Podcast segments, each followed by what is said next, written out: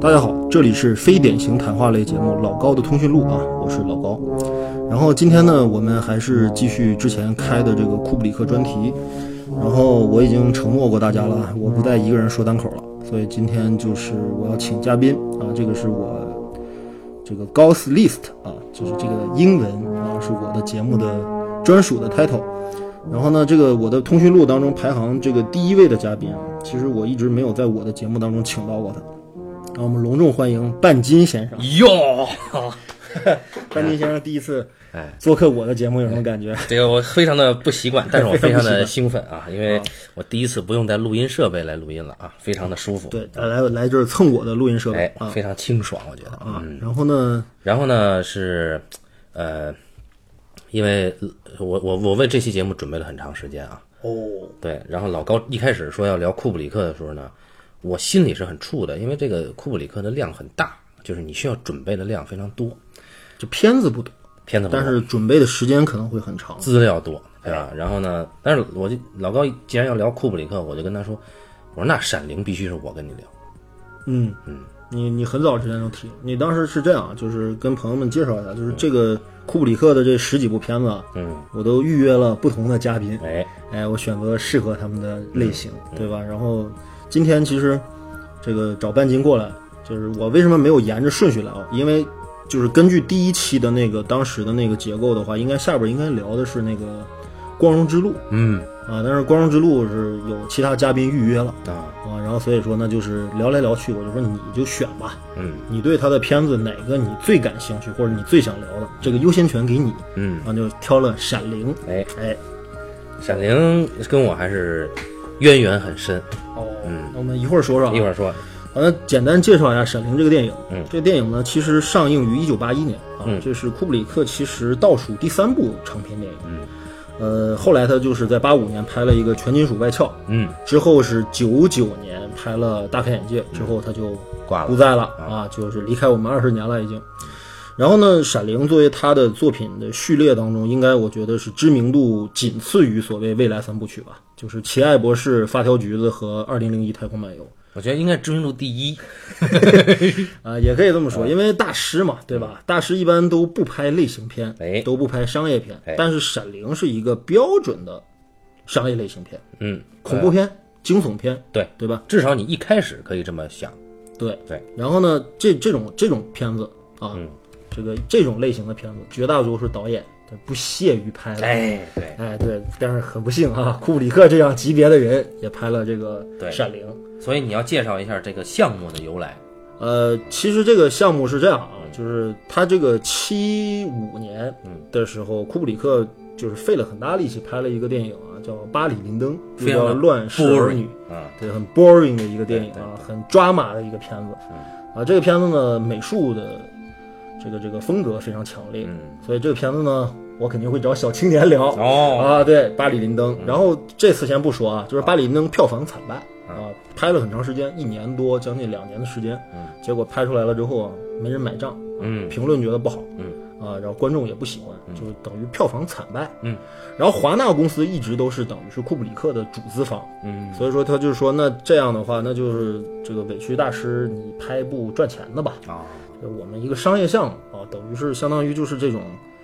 IP 定制作品。哎呦，好怎么叫 IP 定制呢？我们知道斯蒂芬金大神，对吧？这个名字不用多说啊，这个中国观众都知道。斯蒂芬金大神在七五年的时候推出过一部长篇小说，叫做《魔女佳丽》。这片子是布兰德·帕尔玛拍的，哦嗯然后之后他就火了，啊，就是他的作品和他就成为了这个所谓的好莱坞最炙手可热的改编 IP。哦，然后七八年的时候，他写了这本叫《闪灵》的小说，英文叫《Shining》。嗯呃，这个小说的当中，这个 “shining” 这个单词呢，被直译为是闪灵，啊但是这个单词它等于其实是史蒂芬金自造的，啊就它是一个原创的一个东西，嗯它讲的是一种超能力。至于这个超能力是什么，一会儿我们再说。好，然后就是，然后他根据这个超能力呢，衍生出来了很多本小说当中的主人公，包括配角人物都有这个能力。嗯，这可以叫做史蒂芬金的 “shining” 宇宙。哦，对，包括《撒冷镇》啊，包括后面还有很多作品，包括《闪灵》还有续集，一会儿我们再说啊，就是都有这个能力。所以说，等于是包括这个这个小说当中这个 overlook，就是远眺旅店或者叫远望旅店，呃，包括里面的几个主人公在其他的故事当中也有客串，啊，哎，所以说这是一个联动宇宙的一个 IP，哦，所以说这个当年的《闪灵》是这个系列的第一部，嗯，然后呢，这个小说就很炙手可热，在美国，那大家就分别抢改编权，华纳就一下就把这个版权给买过来了，那必须得交到一个大导演的手里嘛，就给库布里克看了这本作品。哦，呃，关于库布里克怎么看待这个小说，目前为止没有什么太多的，嗯就是说直面的评价，包括库布里克本人没有做过任何的访谈，就说他对史蒂芬金这个作品怎么看。嗯嗯，呃，但是这个他究竟怎么看待这个东西，我们可以推导出来，或者说可以总结出来，就是因为这个东西，就是我们做一个作为一个这个这个等于是一个影视的职业人吧，就是你很难避免说你在你的职业生涯当中可能会遇到这种 IP 定制或者商业改编作品啊。那在这种情况下的话呢，会遇到另外一个很麻烦的问题，就是说，如果这个 IP 定制或者改编作品是你极其不喜欢甚至非常厌恶的一部作品的话，你该怎么面对这件事儿？你不得不拍，但是你又很难按照这个原小说给你的东西去拍，那你该怎么做？所以我觉得库布里克在这方面做到了一个独立导演的表率，哦就是你怎么把这个啊 IP 小说作家啊吃的干干净净啊哦，嗯最后把一个作品变成你的作品，对吧？这就是一个这个《闪灵》的基本情况。 OK 半斤介绍一下你跟《闪灵》的渊源。呃，就是一开始老高提出要聊库布里克的时候呢，我个人是持怀疑态度的，啊，因为呢，呃，我这这这是之前啊，因为我是觉得，呃，在在我所接触电影的这十几年啊，我第一个认识的导演就是有名的导演，就除了史皮堡这种，就是库布里克。哦，对，因为当时那个有一我们系有电影课，嗯，电影课老师就喜欢拿这个导演说事儿，啊，比如说《两千零一太空漫游》那个经典的转场，嗯啊，那当时我呢就喜欢问问些问题呢，我下课就问了一个特别无聊的问题，嗯，我就问我说老师库布里克算不算大师呢？哦，因为老师当时特别鄙视我，说当然就是这个语调，你知道吗？就是他不是大师，那就没有大师了。对，但是我就哦，我说那是大师。后来我就看了，看了，我确实觉得挺震撼的啊。那当时就觉得很震撼。那那那这话应该是，啊、二零二零零七年前后哎呦，十几年了。啊。嗯。然后在此之后，我基本上就没有再接触，直到二零一一年开始，我开始讲课，我就是有这个讲视听语言的时候啊，讲空间，我就很喜欢用这个片子讲。哦，《闪灵》是吧？，对，所以以至于我这个片子被动看了大概得有，也怎么着也得有十遍前后，十遍上下。所以嗯，然后又放下了，因为我已经从一五年到现在一直也没教过东西了。嗯，然后直到你提出来要聊库布里克，我当时第一反应是，我觉得库布里克是所有电影入门的学学生最容易认知到的一个所谓的大师导演。对，啊，然后就是说它的一些隐喻性的东西，以及它的一些宏观性的主题啊，是太容易让你觉得此人牛逼。对，但是我就现在现在我属于一种极端的状态，我就就抵制这种嘛。我觉得他就专睡大师啊，呃越是大师越睡。就我觉得他这个大师啊，跟其他的大师还不一样。嗯，就其他大师可能在影片里，他是通过个体的人类遭遇处境，去渗透到他对于民族或者说社会的一些哲思呃反思。你说的这类大师可能普遍产生于欧洲的电影语电影文化环境当中，是美国的，即便是所谓的电影大师，也是可能更偏类型或者商业一点的，比如马丁·西克塞斯，对吧？嗯我科波拉我不认为这两个人是大师啊，好吧，那不算，但是反正就是美国的知名导演，对吧？哎对偏商业和类型，对这对肯对定的对库布里克其实也有这个是倾向啊。所以呢，我就我就在听那个你的第一期节目的时候，啊、我就在过，哦，你还听过我第一期节目？对对对哎呀废，话不胜荣幸。我就在过，我就在过他的这个影片，我就想这个人啊，真的是从来没有讲过一个人个体的命运，他关注的几乎都是群体，甚至是阶级，一个阶级群群落，甚至是人类，全人类，哎，他关注的是这种东西，甚至是历史本身。啊，那我一想，嗯，那这个人关注了这么宏观的东西，他在我看来就太容易被归为大师了。就是说白了就是太不接地气儿，对题材占先不，写人了，对专门写所谓的你最鄙视的主题先行，对吧？是是是但这事儿还真不赖他，因为我刚才说过，他的作品从《光荣之路》开始就全部都是小，哎，从《杀手》开始嗯就全部是小说改编了。对。对但是呢，直到我重新看了《闪灵》啊啊，啊，我发现他确实是大师，哦，嗯，确实是大师。就是就算他是主题先行，就算他是呃思考的并非是个人处境啊，不是他不是通过个人处境去关注到社会或者人类的命运，而是直接切入到群体的行为，甚至是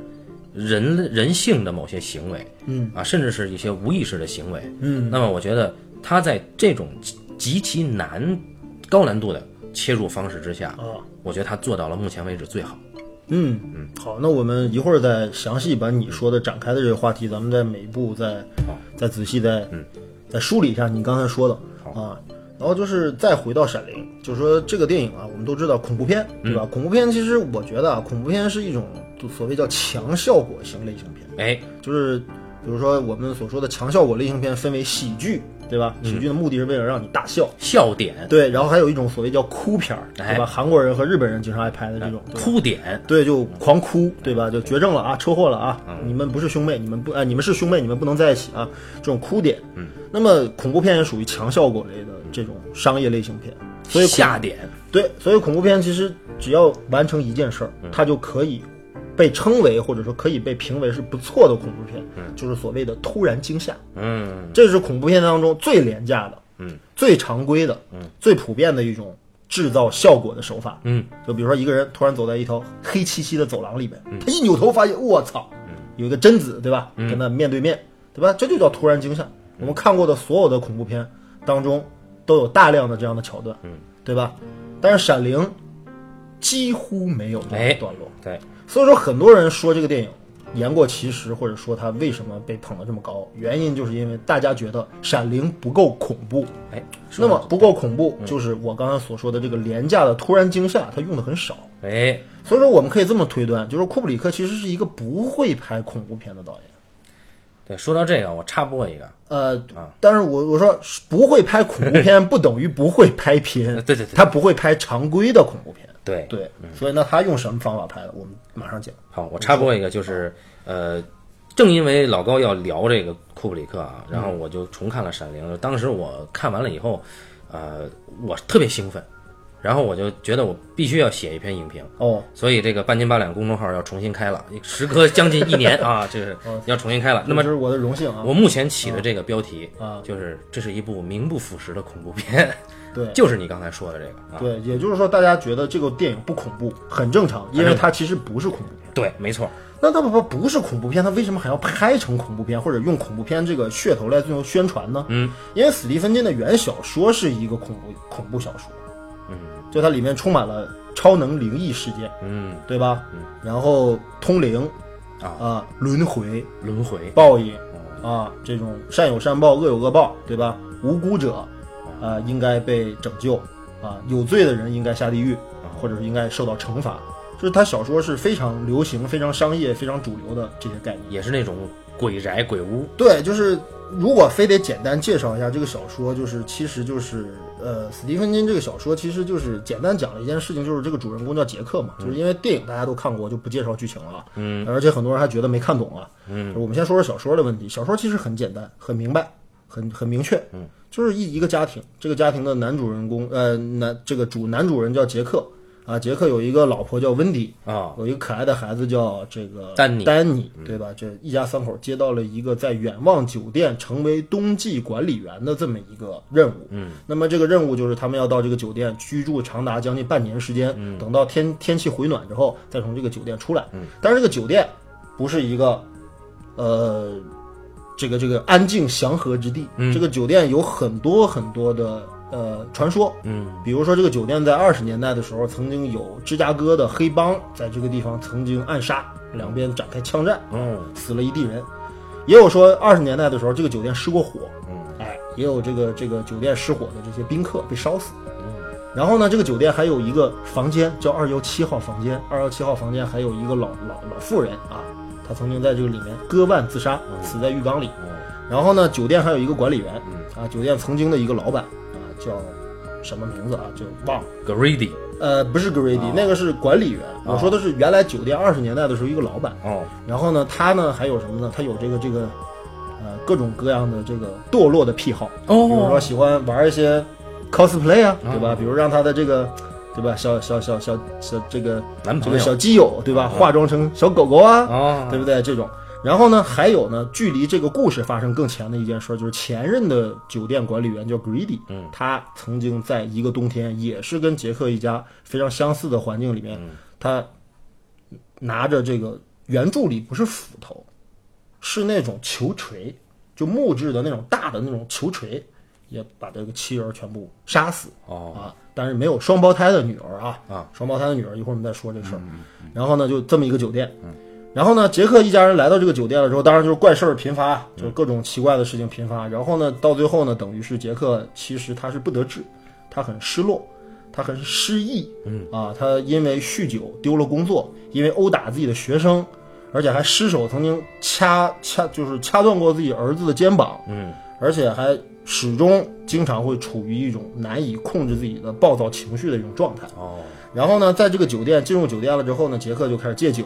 开始向老婆来保证，说我以后不会再犯这种错误了，我会好好善待你，善待孩子。结果一步一步的，他的受到酒店的恶灵的蛊惑，哎，到最后他跟他们站在了一起，然后决定把屠刀砍向自己的妻儿。哦哎，但实际上在原著当中有一个什么跟电影当中特别不一样的地方呢？就是原著其实是酒店的恶灵啊，他们发现这个这个丹尼有这个 shining 的这个能力之后嘛，就很想把这个丹尼啊就吸纳到他们这个。就这怎么一个吸纳的方式，我也没搞清楚，但反正就是意思就是我要把这小男孩的灵力据为酒店为己啊有，就让这个酒店的怨怨灵或者是意念更强大，因为这酒店就是各种能活动的桌椅啊、门呐、门窗啊什么之类的，就酒店是有生命的哦啊。然后呢，他们就想留下这小男孩儿，但是小男孩儿就是灵力特别强大，他们控制不了嗯他，所以说就决定让他的父亲完成这件事儿。哦啊，等于到最后，其实他们是为了要控制丹尼，但是是通过以控制杰克为手段实现。这个逻辑，但是这个温迪这个母亲，她绝对不可能是这个这个让，就是在遭遇了这个二三七的啊二幺七房间的这个事件之后，她就一直想带着孩子离开这个地啊方，并且跟杰克产生矛盾。嗯所以杰克最后迫不得已，为了留住他们母女，必须采用极端行动，就杀掉这个温迪，留下儿子。嗯，哎，但到最后呢，他的神智得到了片刻的这个这个清醒。哦，恢复了理智啊，在这个时候，他决定引爆了这个酒店下面有一个锅炉房。其实我们在这个电影版里面能看到有一场戏，温迪在那个锅炉房调试各种仪表什么之类的。那个锅炉其实是有用的，在原著当中，这个锅炉的减压阀就它有一个变压阀是损坏的，嗯，所以每天必须得人工去自动就是手动来减压，嗯，但是那天杰克失控了之后就没有做这个工作。到最后，杰克恢复了片刻神智之后，发现这个酒店马上就要爆炸了。嗯，在这个时候，为了掩护自己的妻儿，包括那个来救他们那个叫哈罗伦，就那个黑人的主厨主厨对，要保护他们，最后决定与酒店玉石俱焚，一起被炸上了天空。哇这就是原著的情节哦啊。哦，对，大家如果觉得这个故事比电影版好的话，怎样？那你们可以看看这个小说，并且看看这个斯蒂芬金在九七年推出的一部三集的美剧，啊完全忠实于他这部原著。哦哦哎，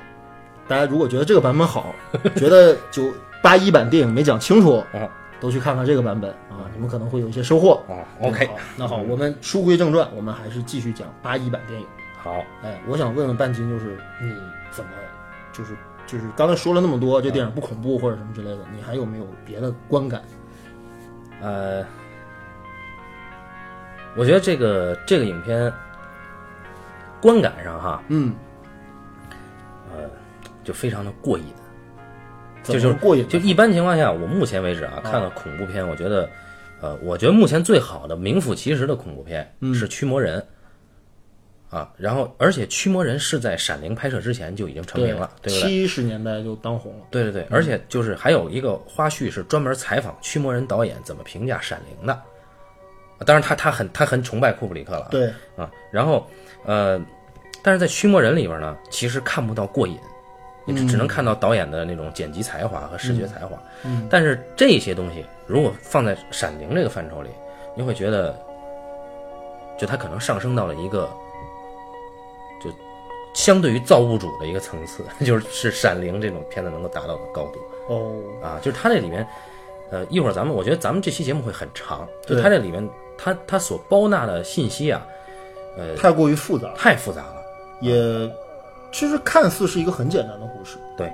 嗯就一家三口来到一个酒店，这个酒店最开始有一些人，包括酒店的老板嗯经理罗尔曼，嗯，罗尔曼，嗯，包括黑人主厨哈尔伦，嗯，小说当中可能还有一些其他的配角，但不重要了。嗯电影当中几乎保留了主要的这些人。你看这些人加上一家三口，总共才五个人，嗯，五六个人，嗯，那他怎么承载这么复杂的故事？嗯，哎，我我想聊一聊。好，就是嗯，有一个说法啊，说的就是刚才就是史蒂芬金在最开始接到就是他的小说即将被改编，而且改编者是大导演库布里克之后，他小自己鹿乱撞啊！对，小鹿乱撞啊，自己写了一版剧本给库布里克，哎呀，然后据说库布里克没有看，原因就是因为库布里克觉得这个小说可能有一些问题，导致了他后来经过了这种可以说伤筋动骨，甚至是改头换面式的那种改编。嗯，但是就是这种改编的区别在哪儿？这个里边的问题就复杂了。嗯，就是看起来是一样的，三口人在酒店里面，这个在一家这个这个与世隔绝的酒店里面过冬。嗯，呃，也是父父亲对吧？失去了理智，挥刀砍向了自己的妻儿。对，到最后父亲死了，嗯，妻儿逃出升天，嗯，感觉一模一样。那这两个故事之间的差别究竟在哪儿？为什么说库布里克的改编版可能高于史蒂芬金的小说甚至电视剧版？嗯，它的高于在哪儿？嗯、哎，但很多人就是对于这个小说就是电影版没没看懂，嗯，就是我们是不是先从这个地方好，就关于深入一下这个没看懂的没看问懂题这个，我是有体会的。对因为我们在此之前，就就在你说要要聊这个之前啊，我坦白说，我之前拉片讲课的时候，啊用的都是一百一十七分钟的，呃两个小时版，对，肯定看不懂，或者说或者说你没办法认为这些东西合理，嗯，就是说你。然后我看完一百四十三分钟这个版本，嗯我觉得每个地方都能丝丝入扣的衔接上。呃，好，那我们就是集中讨论一下，就是关于绝大多数人表示不懂的一些点。对，哎，好，比如说第一个就是什么呢？就是大家就是聊到，就是电影版看不出来杰克这个男人他为什么会失去理智，这是电影版大家认为的问题。好，我先说一下小说，小说给了杰克这个人清晰的前史，他是一个失意、不得志、有酗酒和暴力史的父亲。嗯，哎，他觉得自己有才华，哎，跟史蒂芬金一样嘛，对吧？有才华，写字儿的，对吧？写文章的啊，写小说的。然后呢，在大学任任教，这些都跟史蒂芬金的个人经历非常吻合。娶了一个还不错的妻子啊，原著当中的温迪是个漂亮的少妇，啊，我们电影版当中的雪莉·杜瓦尔女士啊，呃，很有气质。呃，就很独特啊，对，很独特。但是电影版其实是一个金发的美女哦啊，然后呢，就是小说里面还写她身材很漂亮啊，还在酒店里面引起了啊厄尔曼的一些什么人的注意啊，就这么一个女人。然后呢，那么这个男人面对的这样一个个美丽的老婆、可爱的孩子，自己糟糕的这样的一种生存处境，对吧？小说卖不出去钱，要接剧本去写，然后剧本写的什么样还不知道，然后到酒店里面给人打更，当一个守门员啊，当一个守门人，对吧？然后呢，面对一个漂亮的老婆和一个可爱的孩子，对吧？我，对吧？郁郁我的不男得性自尊，对不对？何去何从，对吧？可以我这理解这样的一个人，所以说呢，酒店一蛊惑，就意思就是说说就是你你你你你你你你你很明白吧？就是你这个就是因为你的家庭拖累了你。哦啊，就是这个孩子天天的就是神经兮兮的，我操！一会儿有一个什么什么，他认认为有一个孩子叫 Tony，对吧？是他的就幻想出来的形象。那么一会儿呢，他老婆又责怪他，你看你原来对孩子啊下过狠手，嗯，对吧？你现在突然你不许酗酒，你不许喝酒，你再喝酒的话，我跟你离婚啊哦，对吧？这个原著当中，温迪是明确的表示要跟杰克离婚的。哦，对，然后呢，这些压力导致杰克的压力非但没有减轻，反而更加加重加剧了。对，所以说，然后酒店一蛊惑，说你看他们在拖累你，你是个天才，你很有能力，对不对？我们需要你，你很不错，对吧？哎，成为我们的人吧，加入我们吧，对吧？然后这样，就是你感觉是一个失意男人，他到最后的一种对于家庭的一种负累，嗯啊，他这是原著当中给出的杰克发疯的理由。那很清楚，而且杰克发疯的过程其实有很多，比如说，其实呃原著当中有明确的讲，杰克仔细的在地下室布满灰尘和蜘蛛网的地下室里，发现了远望酒店的一个大剪贴簿。啊，这个剪贴簿就是有当年的报纸的剪贴，哎呦，这一年死人啦，这一年哦黑帮火拼啦，这一年他妈老板那个爆出丑闻啦，这这这一年那个那个 Greedy 把全家都砍死了，这些有一个剪贴簿，这个剪贴簿呢是原著当中非常重要的道具。杰克是在没有灵感、没有创作状态的时候，天天翻阅这个剪贴簿，然后这个剪贴簿里面的大量的东西给他提供了一些灵感。他说：“我要写这个酒店的历史，这是一个好题材。”呃，原著当中他的发疯的起始点是在这儿的，哦这是第一次。哎，第二次是他发现了什么呢？发现了就是原著当中那个远望酒店外边不是那个电影里的那个迷宫啊，树篱迷宫啊，是那种灌木修剪成的那种动物，哦有狮子，有老虎，有大象，有兔子，哎，有有有狼，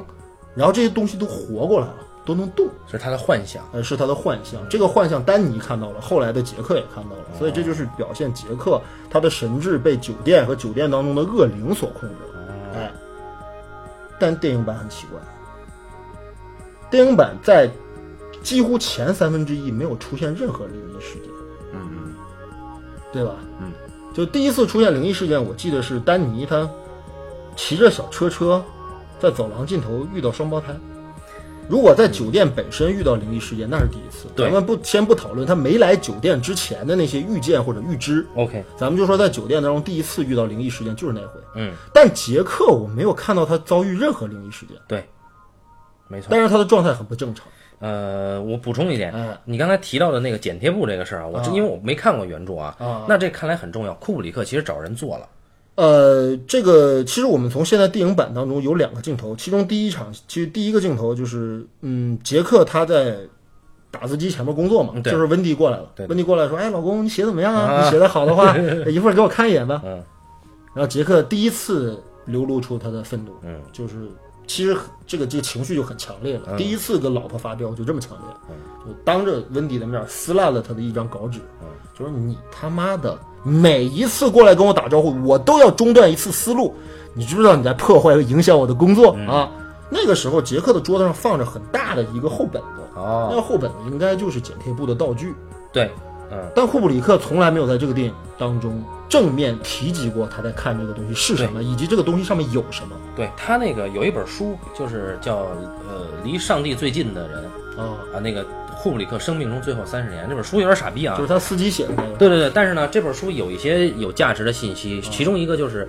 在拍摄之前，库布里克曾经把一个一个他合作过的人啊，嗯，专门从瑞士的圣诞节假期拉回来，让他去做剪贴报好像是个作家。啊。然后这个人非常愤怒，就给他做花了大量的时间，把发生在这座山的嗯所有的历史上真实的美国发生在这座山的一些凶案嗯，啊，包括一些传说，全都做了。可能也包括史蒂芬金小说里面给出来的这些事件。对，也可能。嗯然后就他反正没就用。对，啊，就是这样的。呃，我觉得这个道具用了，嗯这个道具上的东西也需要展示，啊，然后呢，但是他为什么把这个删掉了？我觉得，哎与主线无 关。然后呢，然后呢是这样，那个在影片里，在我我指的是一百四十三分钟北美版啊，啊呃，其中有一个段落是温迪他在做那个，因我看应该是黄桃派啊，他在做这个派的时候，嗯，他在看看那个电视嗯电视电视说，呃，这个地区发生了一次枪击案，然后死者失踪。呃，那个好像还不是远望酒店的故事，啊，对，但他是在那个州，就是就反丹正佛，当时在下雪嘛，对对然后对，出也事是儿丹了佛。然后对就是嗯他实际上有意识的在利用更新的媒体对去讲述这里的一些呃杀戮的行为嘛，对，对吧的？嗯，然后嗯，这里边就涉及到就是呃，这是我我对库布里克库布里克的看法，就是他在媒体的觉醒上是高于同期或者甚至后辈的导演，呃，为什么叫媒体的角色？就媒介自觉啊，就是说啊，呃，首先他就解释一下这可个。能幼年时期就开始做摄影师了。嗯，然后，呃，很快的呢，他在拍摄那个就是那个那个那个拳击那片子叫《The Killing》是吧？呃，Killer's Kiss，呃，不是不是不是哦，不对，就那个赌马的那片子叫《The Killing》啊，那对是吧 Killing，啊对，，然后那个片子里面，它其实就用到了纪录片的镜头手法，对对对对然后后面他又用到了一些电视啊，包括那个《The Killing》里边，呃，《Killing》里面就用到了收音机啊，等等等等。明白明就白，他的这种媒介自觉，到后面就比如说呃，《奇爱博士》啊，《太空漫游》啊，嗯，实际上都是一种我能够把最先进、最最流行的媒介利用起来，嗯去表达我所要表达的东西。但他他们只是道具啊哦，，这这一点我觉得非常了不起是吧？啊！对对对，然后这这里边就是他他在说远望酒店附近发生的凶案的时候，对，他除了酒店经理介绍过，嗯说这酒店是建立在坟墓上，呃，这个之外 Grumman 对会提到酒店是建立在印第安人的坟场之上，哎并且提到了之前的这个管理员 Grady 的事儿，对，然后嗯，他他提到过这些之后，嗯，他又用了电视，嗯，去讲述一个刚刚发生不久的凶案，对，那么在气氛上是很有帮助的，呃，我我是这么看待这个问题的，就是在气氛上是有帮助，也可以让人感觉到这个酒店有问题，嗯啊，有很多超常的灵异事件或者所谓的叫邪门儿的嗯事儿、啊，这种怪事儿、啊，鬼事儿。呃，但是问题是我在想，为什么库布里克在正片当中，他可能拍到了杰克在看酒店剪切布，甚至是可能用旁白或者其他的手段在讲剪切布上的事件。你拍几个镜头嘛，嗯，对吧？对着那个剪切布拍几个镜头嘛。这一年啊，老板死了，这一年什么可以的，他可能拍了，但为什么剪掉？哎我在想这个问题。嗯，我我觉得似乎可能是这样啊，就是如果说我们在拍一个鬼片或者在拍一个鬼故的时鬼故事的时候，就是我们让主人公置身于一个可能充满着诅咒、或者传说或者灵异事件的一个房间的时候，我们会认为灵异事件是一个必然发生的事儿，嗯嗯嗯，对，没错，对吧？就是这个地方邪门儿，嗯，所以来这个地方的人会遇到鬼，我们就或等者着什么时候，哎，对，或者这个来这个地方的人会被鬼影响。嗯我觉得这个这个提示就太明显。嗯，而库布里克曾经说过一句话，我觉得说的不知道是不是他说的啊，有人说是他说的。他说：“他说我不希望让人可以以某种形式凌驾于死亡之上，嗯就是因为原著里面丹尼是有超能力的，啊，丹尼的超能力很像《铁皮鼓》里面的那个谁，就那个小男孩叫什么来着？嗯忘了。，对，反正就是一尖叫，啪，那个玻璃就碎了。原著里面丹尼是有这个能力的，就是物理能力对物理能力。哦，它不仅可以预知未来，就是反正 Shining 是一个很复杂的能力，能预知未来，能看见过去，能这个召唤，还能什么呼风唤雨，反正强大的 Shining 是可以无所不为的， 就是很牛逼的。然后，但是问题是我们在正片当中，在这个电影当中能够看到，丹尼除了能够预知到远望酒店的一些怪事儿或者一些可怕的画面之外，他没有狗屁任何的能力。对，就过去未来他他能够看，对他是一个有预知能力的可怜的孩子，就是仍然到最后还是一个属于待宰羔羊的一个状态，对就是他没法用他的超能力来击败他爸爸或者击败这个酒店，没错，对吧？那么丹尼是这样一个人，那么同样，我觉得这个这个库布里克的他的意思就是说什么呢？就是说，如果说人死了会变成鬼，那么鬼其实也是生命的一种形态。嗯，那么如果人死了能变成鬼，意味着什么呢？意味着人死了之后还有生命，嗯这会不会太乐观了呢？哦，他是这么认为的，对，然后史蒂芬金就说：“那你那你怎么看待天堂和地狱呢？”库布里克说：“我不相信有天堂和地狱。 然后史蒂芬就崩溃”了，对这个话说的在，反正在欧美那种国家里面，我觉得还是就是嗯他是一个无神论者。啊，所以说，你说对于一个无神论者的话，他会大肆宣扬这个酒店里面有各种灵异的传说。哦，今天的杰克发疯是因为各种各样之前的恐怖事件或者是诅咒事件导致的吗？嗯，我觉得他不会强化这个概没念。错没错，嗯所以说这个东西啊，可有可无了。嗯，对，所以被删了。嗯，这是我同意我我的我的看法。嗯，对，我觉得我觉得库布里克这种人，他肯定很知道自己要什么，他不会觉得说没我错设计了一个费了那么大大力气设计了一个重要的道具，到最后我删掉了。就是这个、这个点，就是呃，他的那个剪辑师，他的剪辑师是在拍摄期都要在场 的。啊，就就是是跟组剪是吧？那前一任剪辑师的就是那个人，巴巴里林登那剪辑师。啊但是关键是库布里克有一个习惯，啊就是在影片拍摄杀青之前，他不允许任何人碰他的素材。啊所以那个剪辑师一年拍摄期 就在那儿游荡，你知道吗？啊，就是在看啊，对，所以他完全知道他想要什哦么，他到到了偏执的程度，嗯啊啊，然后那个咱们咱们接着说你刚才提的那个话题，对对对就是说为什么关于诅咒的问题。就是为什么大家觉得呃所所言不明。为什么说这个这个片子恐怖在哪儿呢？对，就好像杰克为什么会变坏，啊或者为什么发疯，这个事情搞不清楚。搞不清楚。好，这这一点非常重要，哦就是呃，节目呢，就是节在节目里可能不太适合我把我把我那个观点延展啊，但是我我先提一你下，要说，对，就是我觉得这个是一个暗合了荣格心理学的集体无意识，嗯啊，它是一种集体的杀戮本能，到了这儿进行了一次回归，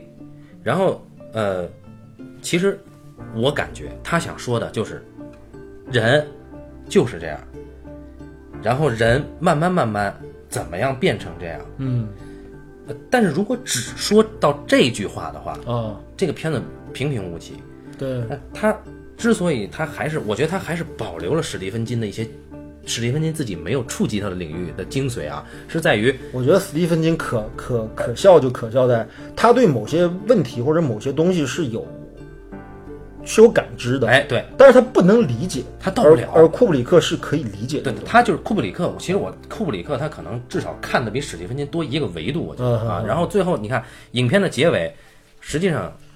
丹尼也好，还是托尼也罢，嗯他是故意杀他爸的，一步一步在迷宫里。哦，你是这么认为？我是这么认为的，我认为这这里边涉及到一个加长版本的问题啊，一会儿一会儿一会儿咱们要要这个涉涉及到那个，还涉及到那个问题，就关于冷库外边谁给他开的门那啊对个问题，对这个一会儿再这说个这个问题非常有的说。然后我觉得一步一步的，嗯，凡是带有闪灵，他爸就是 Jack，逐渐闪灵也在觉醒。对，凡是带有闪灵的人，嗯，他就是在唤醒自己的杀戮本能，然后到以至于到到后面，托尼上身以后，啊，是托尼一步一步杀掉了 Jack，哦，然后最后是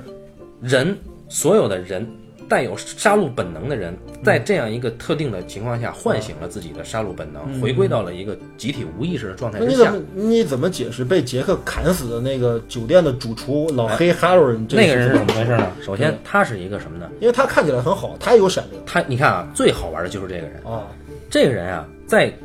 那个厨房里跟丹尼吃冰激凌的时候，对是他第一个指出了丹尼的能力。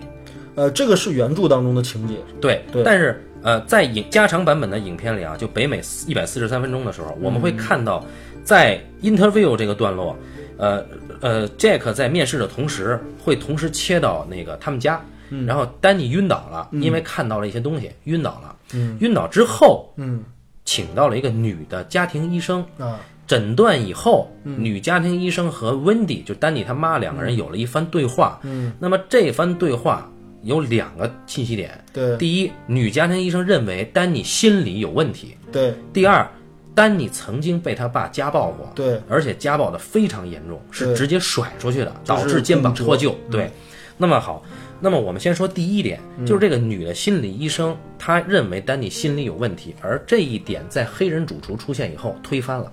嗯，因为如果说丹尼心理有问题，那么黑人主厨心理有问题吗？他有相同的能力啊。呃，这个是事实，因为对吧丹尼如果说他有问题的话，那就意味着丹尼有人格分裂的这个症状，精神分裂和人格分裂的症状。嗯对，那么但是主厨觉得说，OK，嗯，小孩儿，我告诉你，这个不叫精神分裂，这叫 shining。对哎，我也会， 因为这两个人无言的状态下进行了精神交流，对，啊，而非且常牛逼。呃，哈罗人也提到他自己跟母亲祖母有这个能力，对，就是祖母对祖母能对有对对交流这能力，这些东西都被史蒂芬金作为背景资料写入了对其他的小说里。哦，对哦，还有宇宙，对啊，，牛有嗯逼，闪灵宇宙，牛逼。然后咱们先说这主厨好玩在哪儿啊？他虽然指出了丹尼这个能力嗯，紧接着他开始训导丹尼，说你绝对不能相信这个是真的，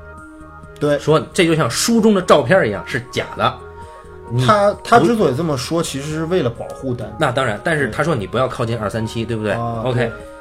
然后我我我怎么认为呢？我认为，呃，我要这么说啊，就是这个黑人主厨，他实际上已经跻身到了一个白人话语权世界里的至少是中等的阶级、中等阶层。嗯他在迈阿密是有豪宅的，对，他是一个顶级酒店住过四任总统的五星级酒店的主厨，嗯他是管理层。对，那么实际上他是一个被驯化了的黑人，对他的闪灵能力已经退化了。哦，所以他最后千里送命，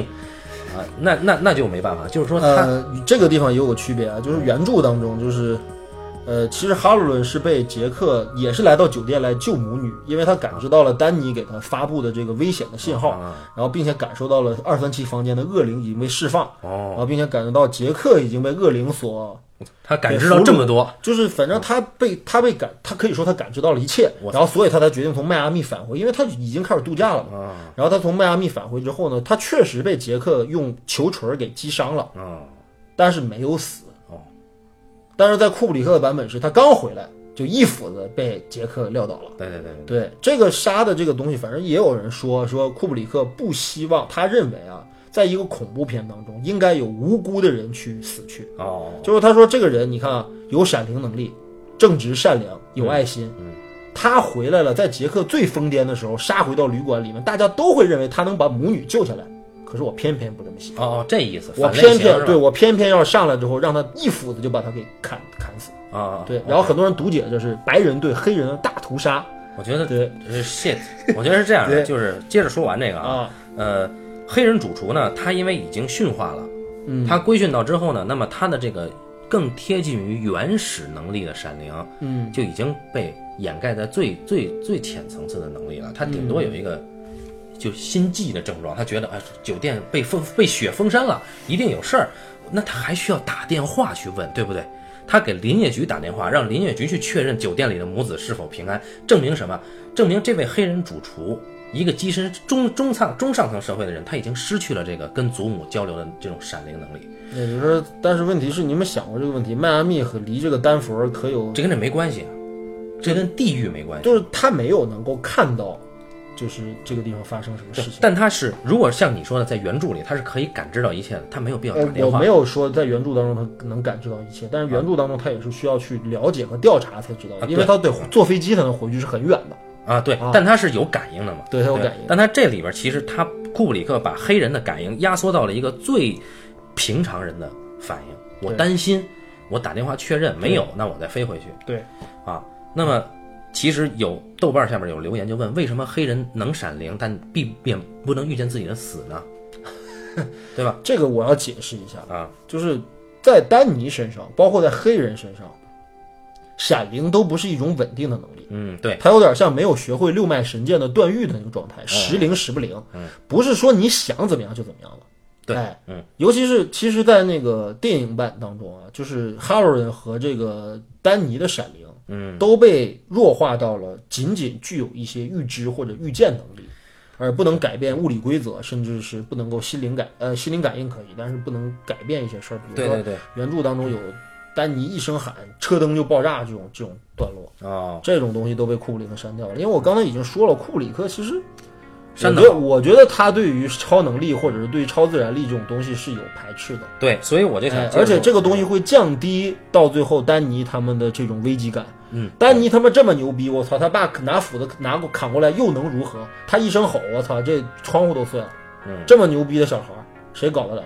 到最后，其实你看到最后电影版当中，丹尼是用自己的智商或者是用自己的心机，对，干掉了父亲，嗯，而不是超能力，对这有本质的区别那么啊。呃，所以我就想回到我我这观点啊，嗯就是我我还是认为，呃，他们对库布里克在这里面对于丹尼、黑人和杰克、他们的超能力做了极其严苛的限定。嗯，就是他首先我已经不认为这是一种超能力了，对，我觉得这是一种意识的回归，牛逼，就是说对于本能的挖掘，嗯，然后它是被动的本能挖掘，嗯，然后以至于为什么最后要在迷宫里干掉杰克，这是一个太强的隐喻了。哦，啊，就是迷宫是人类无意识里面最原始的一种状态了。你不知道西部世界为什么有迷宫呢，对吧？你不知道你你自己的脑袋里面是什么，你没法去探探到你你迷宫最深暗、最一最幽暗处的那个那些东西。嗯，然后迷宫又是什么？迷宫又是古希腊神话里边克里特岛上的那个米诺牛哎，牛头怪是怎么死嗯的？杰克就是怎么死的。啊那么最后为啊！什么牛头怪是因为在这个迷宫里迷失了方向，啊，不不，牛头怪是被弄死的，但是呢，啊嗯那个砍他的这个哥们儿特修斯啊，他是最后他得是再、对对对对对，用用用倒着再再回来，他在沿途用毛线团儿做了记号。那么丹尼是沿着自己脚印儿回来，但是他用脚印儿骗了老爹。是吧嗯呃，这个其实虽然说可能有一些改变，但是这个这个过程非常的对就是用典吧，用可以点说用典，用的很点，对就是对吧？然后那关键是那个迷宫特别牛逼，在于，嗯，你一般一般情况下，我们解读一个影片，它有隐喻，一定是从物象上去解读，对，但是迷宫里面很干净，嗯，就是灌木，对吧？没有，嗯，好看起嗯来每条路都一个样。对对，没有什么暗示，你找不到什么这个象征着什么，那个象征没有。嗯但是啊，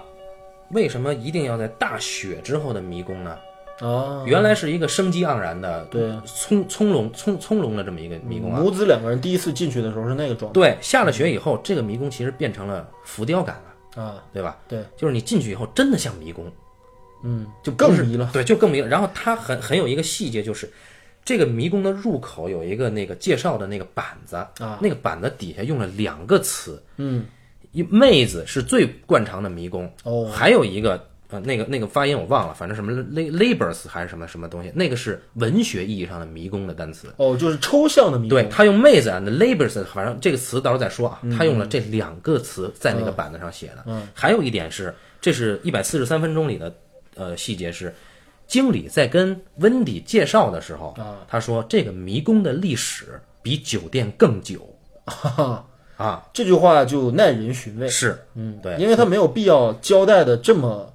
对你提因这为个，正常情况下的话，迷酒迷宫是一种景观，嗯，对，你没有他妈酒店哪儿来的迷宫？是啊，对吧这个修话剪就的这么齐，对对吧？充满着玄机。对，啊所以，所以我我始终是认为库布里克做的这个限制，他已经超越了呃，就恐怖灵异的这个现象，他把它上升到了人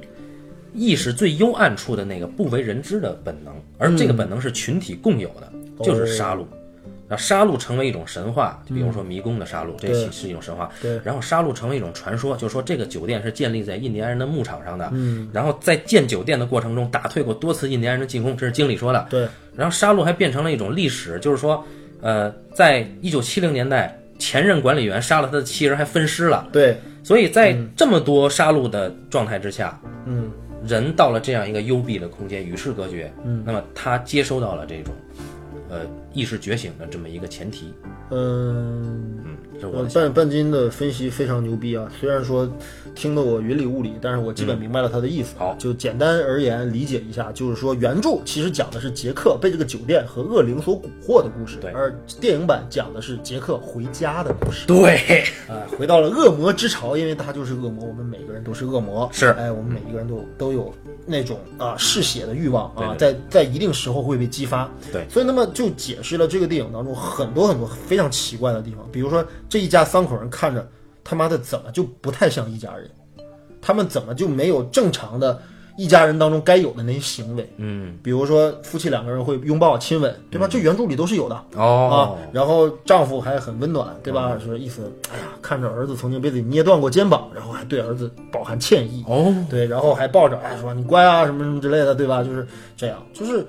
呃，这些电影这些动作在库布里克版的电影当中都被删掉了。嗯，就是这一家三口人太奇怪了。对就首先啊，雪莉·杜瓦尔这个演员，我觉得选的很有意思。牛逼，对，很第二个就很多人就是观点就是去觉得说这个电影最恐怖的是这个女演员。啊对吧？这种这种说法很多啊，就是觉得说雪莉·多尔的当中的有几段表演，实在是那个面部表情太过于夸张和放大，所以就感觉让人觉得浑身不适。广角镜头的问题嘛，呃，不是光有镜头的问题，我觉得它是化妆有关系啊因为我们知道雪莉·多尔本身她那个眼窝很深，对对对，然后她那个眼皮就很大，对嗯我们说眼皮上眼皮就很大。那么在这个上眼皮上画一些反光的或者一些暗色的一些东西的话，就显得这个眼睛深陷的像骷髅一样。哦，所以说这个脸就变得无比的恐怖，嗯啊，但是我觉得特别有意思在哪儿呢？就是我觉得库布里克有意的选择了一个跟原著当中那个描写不一样的女人，因为原著当中我刚才说了，是一个金发的身材不错的少妇，标准美女，对，但是雪莉·道尔严格来讲确实不能算美女，是有有独特气质的一个人。嗯对，我觉得这个女人首先性魅力不强，嗯，对，没错，嗯，对吧？谁谁不会说这个女孩哇好性感，对不对？而且这个女人吧，非常的孱弱，感觉孱弱到了病态的程度。嗯对，嗯就你觉得这个这个这个几几乎这个男人对吧？一捏过她，她她连连挣扎都挣扎不了，就对感吧？觉对，弹一下，哎，对，就是被风吹一下就吹倒了，对，嗯这种感觉。那么为什么找这么弱的一个女人来演温迪？嗯，你看原著当中，其实温迪还挺强势的，是，好多次跟老公说，你如果再喝酒，再动儿子一下，我要你的命，或者说我一定和你离婚，要要你的命没有啊？但一定离婚是她非常坚定的跟老公之间的一个最后决裂的一个态度，哦就说这是我的底线，不能再动儿子，不能再喝酒。就是哎经常表态，这是温迪，可是，在电影当中，这 温迪，我操，对杰克是毫无还还手之力，对吧？甚至就是他感觉还很傻，有很多女性观众看了很不爽，就这个女人怎么这么无力，嗯这么弱，这么无知？她这个男人已经这么厌恶她了，哈、这么这么讨厌她了，对她已经这么粗暴了，她还啊，那那你需要什么？你叫我啊，对吧？你吃饭了吗？啊，对不对啊？然后说就是很少看到她有爆发的东西，就是甚至没有警惕性，直到最后她看到那个就是。呃，杰克啊，was a dog boy，、啊对吧？看到那满页都是一样的字的时候，她才会产生恐惧。嗯就觉得 OK，这个面前这个男人已经不是我丈夫了。嗯但之前呢，好像毫无预感，毫无警惕之心，嗯就觉得傻傻乎乎的啊，这个女人。哦啊，就是库布里克其实故意找的这个演员，那你让她流露出这种气质来啊她是不也是故意是的就是库布里克想要的效果？对，就是库布里克就是他，因为库就当时按照那那他司机说的啊，对说这个感觉任何人说任何一句话都会把他弄哭， 这个演员就是这样。然后关键库布里克在片场还老欺负他，就是说其实不是欺负了，就是逼他到一个状态。呃，据说那啊个就是杰克发现他在看自己的那个手稿上，那个都是一样的字的那场戏，不是他他一步一步啊，就逼着自己老婆走上了那个台台阶的最上方啊，然后被温迪两就用一个棒球棍给敲下来嘛，嗯就那场戏据说拍了一百多次，哦，对，但是后来就说又又有另外一个说法，就是根据他们那个斯坦尼康，因为那啊就一大堆就是《闪灵》当中大大量的运动镜头都是斯坦尼康拍摄嗯的，然后这斯坦尼康摄影师说没有那么多，估计三四十回吧，啊，对，但是就是你要知道，就一个演员他在那种状态下进行三四十次的表演，这个东西是人所不能承受的。嗯，包括最后杰克用斧子劈开门了之后，那个哈 Johnny、啊对那对个对对对吧？就是那个是第29次啊，对他那个几乎妈的歇斯底里一样的那种恐惧的表情，那都是。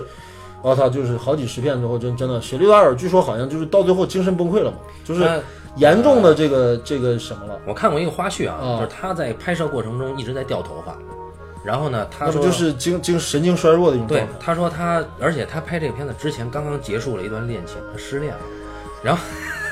然后他哎在呀片场、他只跟一个人说话，就是库布里克的女儿薇薇安呃，因为薇安对他很友好，啊，对，然后薇薇安呢，就是就是关键是杜阿尔吧，他自己吧，就是心里边儿他还特别的心眼儿特别多，啊，他一看库布里克来了，他马上就不跟薇薇安说话了，啊库布里克一走，他咔嚓嚓嚓嚓开始说话，因为他要找一个，就是你知道，就是像库布里克这样的导演嗯是具有很强烈的这种控制能力的，对这种控制能力会强大到就是让一个剧组都臣服于他的指挥之下。对，所以说，在这种时候，其实是很多时候，我觉得在现场是肯定是很气氛是很压抑的。然后实际上我哎我就是说我我这次看这个呃花絮，嗯我就特别的就觉得库布里克一定是一个大师的原因在哪儿呢？嗯，他在片场大部分时候说话是细声细气的，对，就为什么呢？就他是大师在于。他不会被这么压力的环境所控制自己的情绪，对他知道自己要干嘛，对，所以他对于你，比如说他呃，他跟雪莉发火儿有一次，也只是说我们都在等你，也嗯顶多就这么说，对，但嗯但就这一句话，足够就是让人的压力已经 想死了。对，对，然后关键是这个这个雪莉杜瓦尔后来采访说，说我当然恨他，嗯，但是我非常感谢他，如果不是他这么逼我，嗯，我不可能出来这么棒的作品。呃，对，因为大家都觉得他比这个电影本身，他这他是这部电影当中最恐怖的东 西，对吧？那可见那几个表演还是很到位的。对，然后那个就是这里边给他的形象定位啊，呃，有一个细节就是在 interview 这个段落就刚出场，嗯，他是实际上他是坐在跟丹尼吃早饭嘛，对，丹尼在吃面包，嗯，他在干嘛呢？他在看《麦田守望者哦，》，然后你再看他后面的服装，就是他是一个很。有点那个七八十年代的那对，个就六七十年代朋克的那种对对种对感对觉，对就是那对种呃比，较鲜艳，哎，呃，比就较那那种嗯自由女孩的那种，对啊。然后对呃，其实大家有一部分人评价就觉得她没有自我嘛，但实际上是相反的。我觉得就是库布里克给她定位应该是，她是一个很有欲望的女人，就是说她的欲望在于什么呢？我我我就为了杰克能关注我，我就为了能跟杰克在一起，嗯，我可以不厌其烦的。打扰他，然后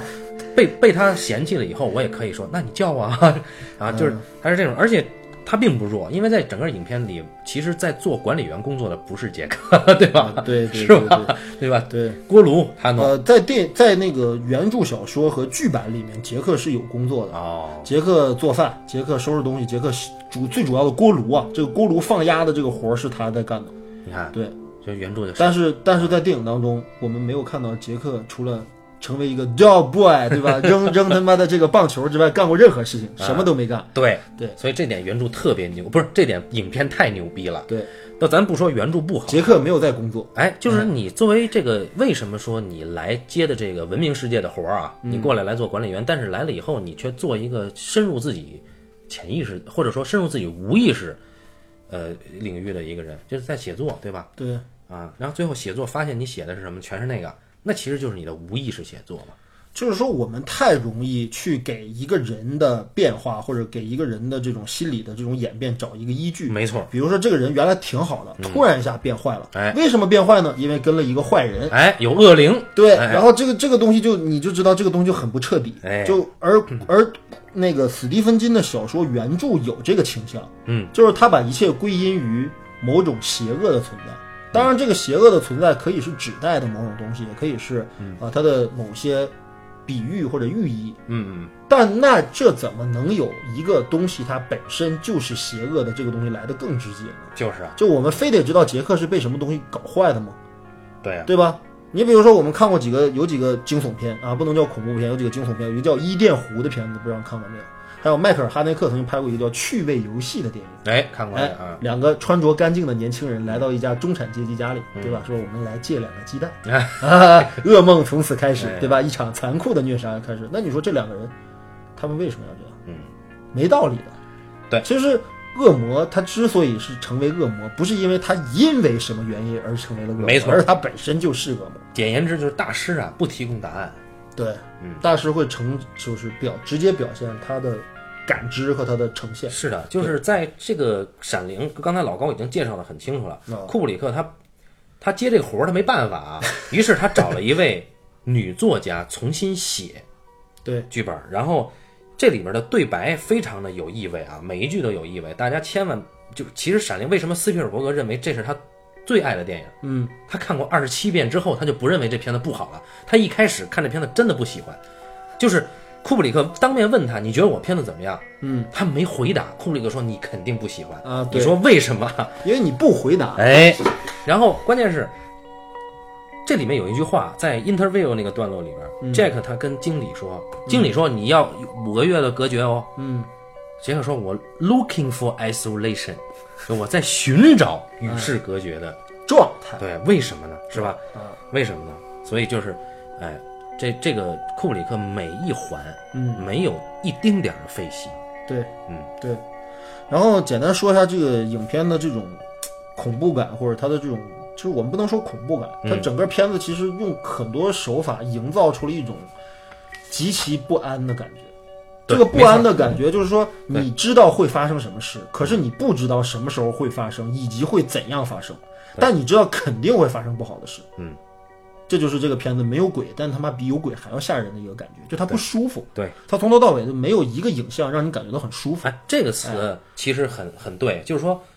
就我们把它概括为不舒服，比对概比把它概括为吓恐人要高级得多，嗯啊，不舒服，不舒服很难拍，哎，很难啊。那比如说刚才我说了，这三个人之间，嗯，奇怪的亲情关系，是哎，夫妻两个人，对吧？没有爱，嗯，嗯没有激情，嗯，对吧？老婆对丈夫好像还挺好，但丈夫对老婆完全不是一个正常的一个男人应该有的状态就是一般都这样，啊，是吗？ 一会儿我们再说这个问题。然后呢，我记得第一次就是说，就是这个这个这个丹尼啊，跟妈妈说我去要到爸爸的房间里面去拿个拿个玩具，对，哎，那场戏，呃，咱们一会儿你说啊，我先说就是杰克，他是走过来之后，杰克抱着他，对，然后丹尼说：“爸爸，你会不会伤害我和妈妈，和妈妈？”嗯应该不会，或者是就那种表情啊，就是反正就是你感觉那根本就不是一个爸爸在抱着自己的孩子。嗯尼赫尔森那个表演完全就是一个变态杀人狂，嗯，真马上下一步就要对这个小孩儿在抚弄自己的玩具，哎对对对对啊对，哎，这种感觉就是这就是怪异的感觉，就是他对没有任何亲情感。而且哎那光非常的硬，啊，对啊，这片子所有的光都很硬，对，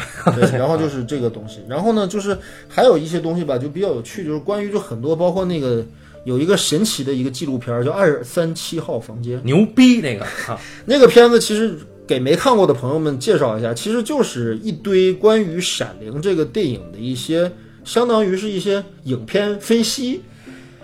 都不是，呃， 就是对，但是可以是影片分析啊，就然后的集合体，就它是一个对对影片分析式电影。对对对这是就是我这是我见过的唯一一部影片分析式电影影新类型。影迷的一种个人对，啊呃，理解。嗯也不能算影迷吧，就是反正就是国内也有某教授啊，曾经有这样的作品哦和这样的书，然后长盛不衰，是是对吧？是就是长期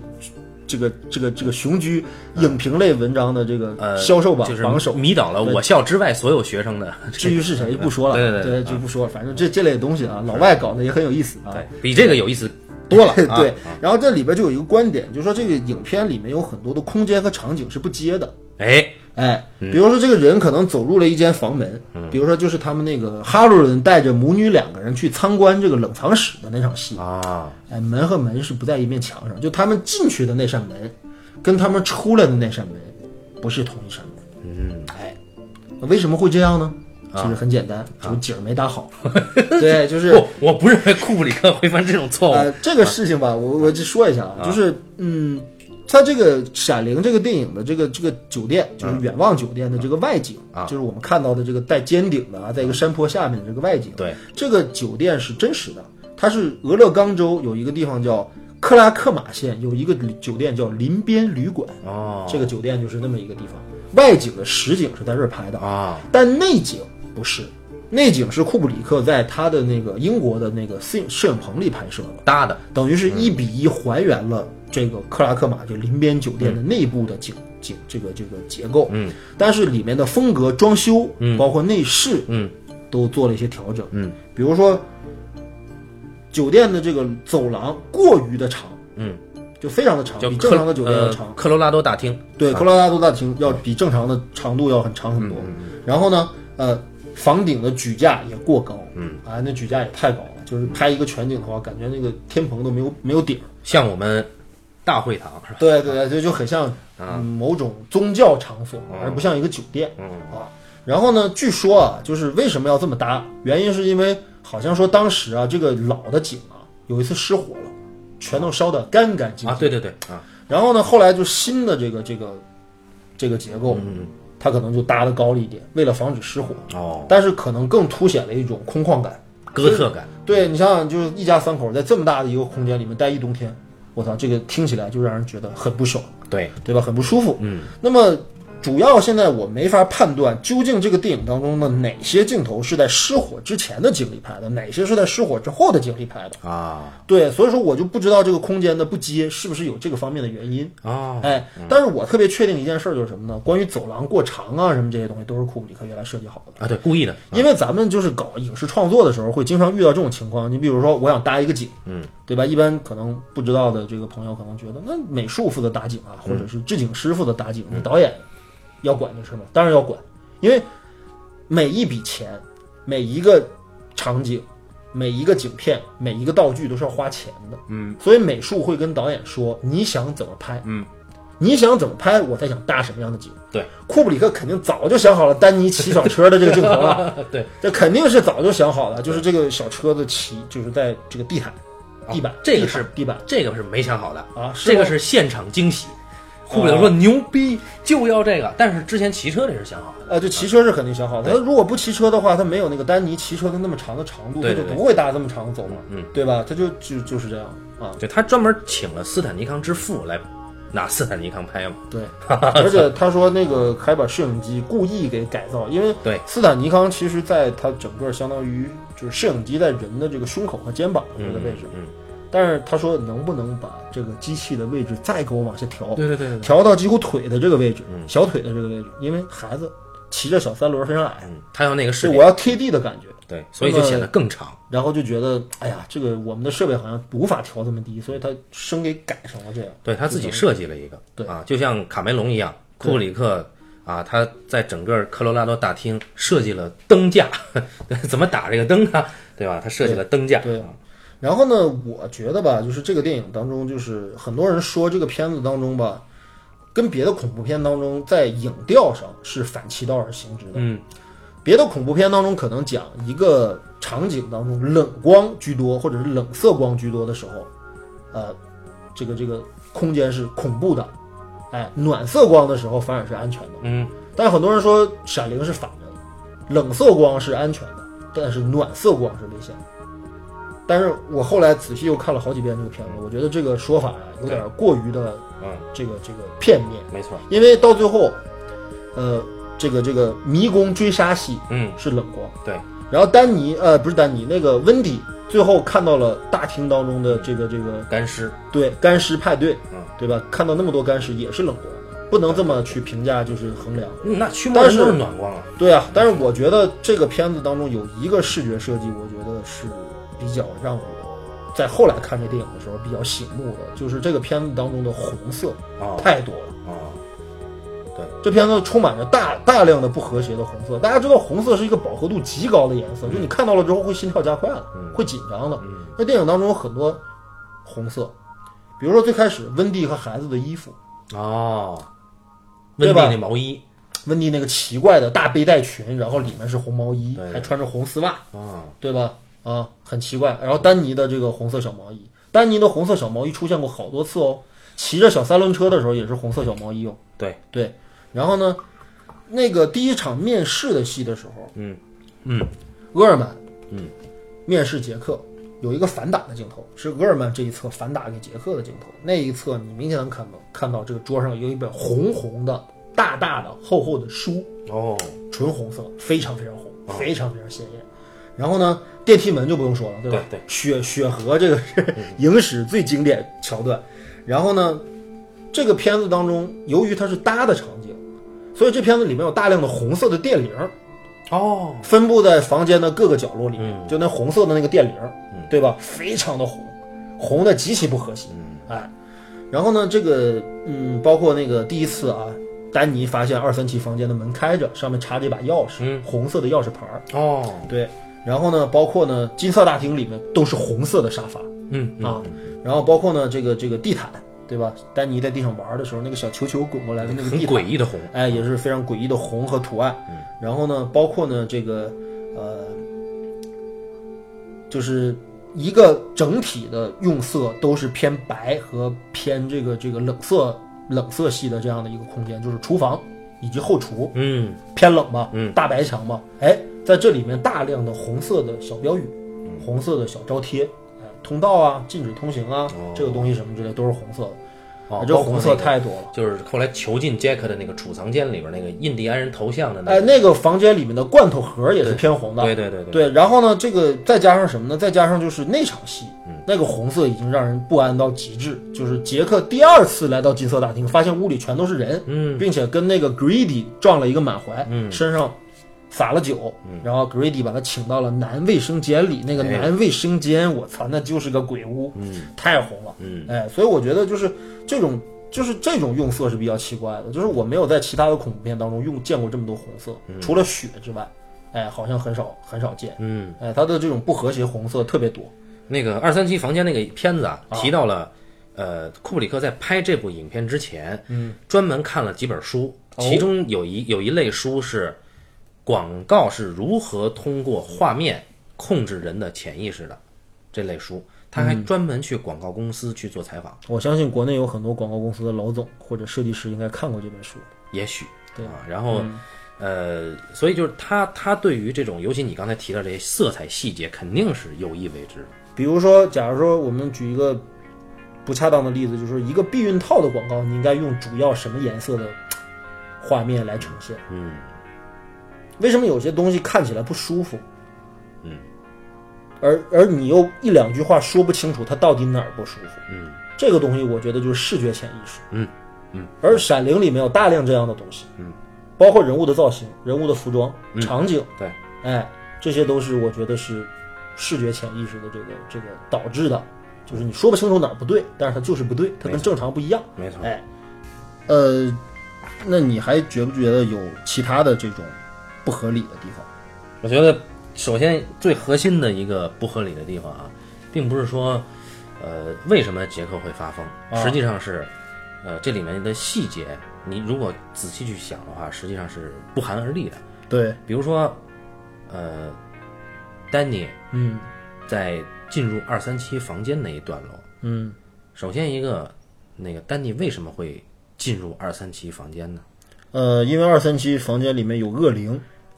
原著是这样说的，呃，原著就写到了他在没来酒店之前，就已经看到了二三七房间里面有东西哦哦好，但是影片里非常暧昧。啊。首先，一个不知道谁扔过来的网球，对，他正在玩汽车呢，对吧？对对对对对。啊，然后那个网球，那个网球是这样的，嗯，这个这个这个真实的情况就是当时啊，就是剧本当中有一场戏是尼克尔森的戏，就杰克的戏，嗯呃，那那那场戏只有一行字，叫杰克没有在工作。嗯那么杰克在做什么呢？剧本里没有写。那场是哪一场？呃，下一场是尼克尔森第一次拿网球当玩具，冲着那个墙，啊啊啊就那个酒店大堂的那对个对对墙上疯狂的在扔球，啊，那个地方，就是那那就场是杰克没有在工作。 OK，那么这个球是杰克设计的对，道具，杰克的专属道具。是的。所以，首先一个，为什么说它是杰克的专属道具呢？因为在为什么杰克一定要在大厅里写作？嗯，说不不奇怪吗？呃，在原著里面，杰克是在一间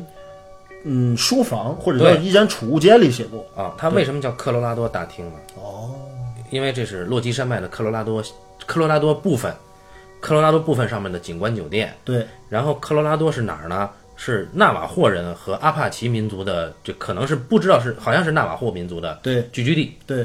然后他在这儿发生过这个屠杀事件。对啊，嗯，呃，然后这个科罗拉多大厅里挂的最醒目的那张毛毯挂毯、嗯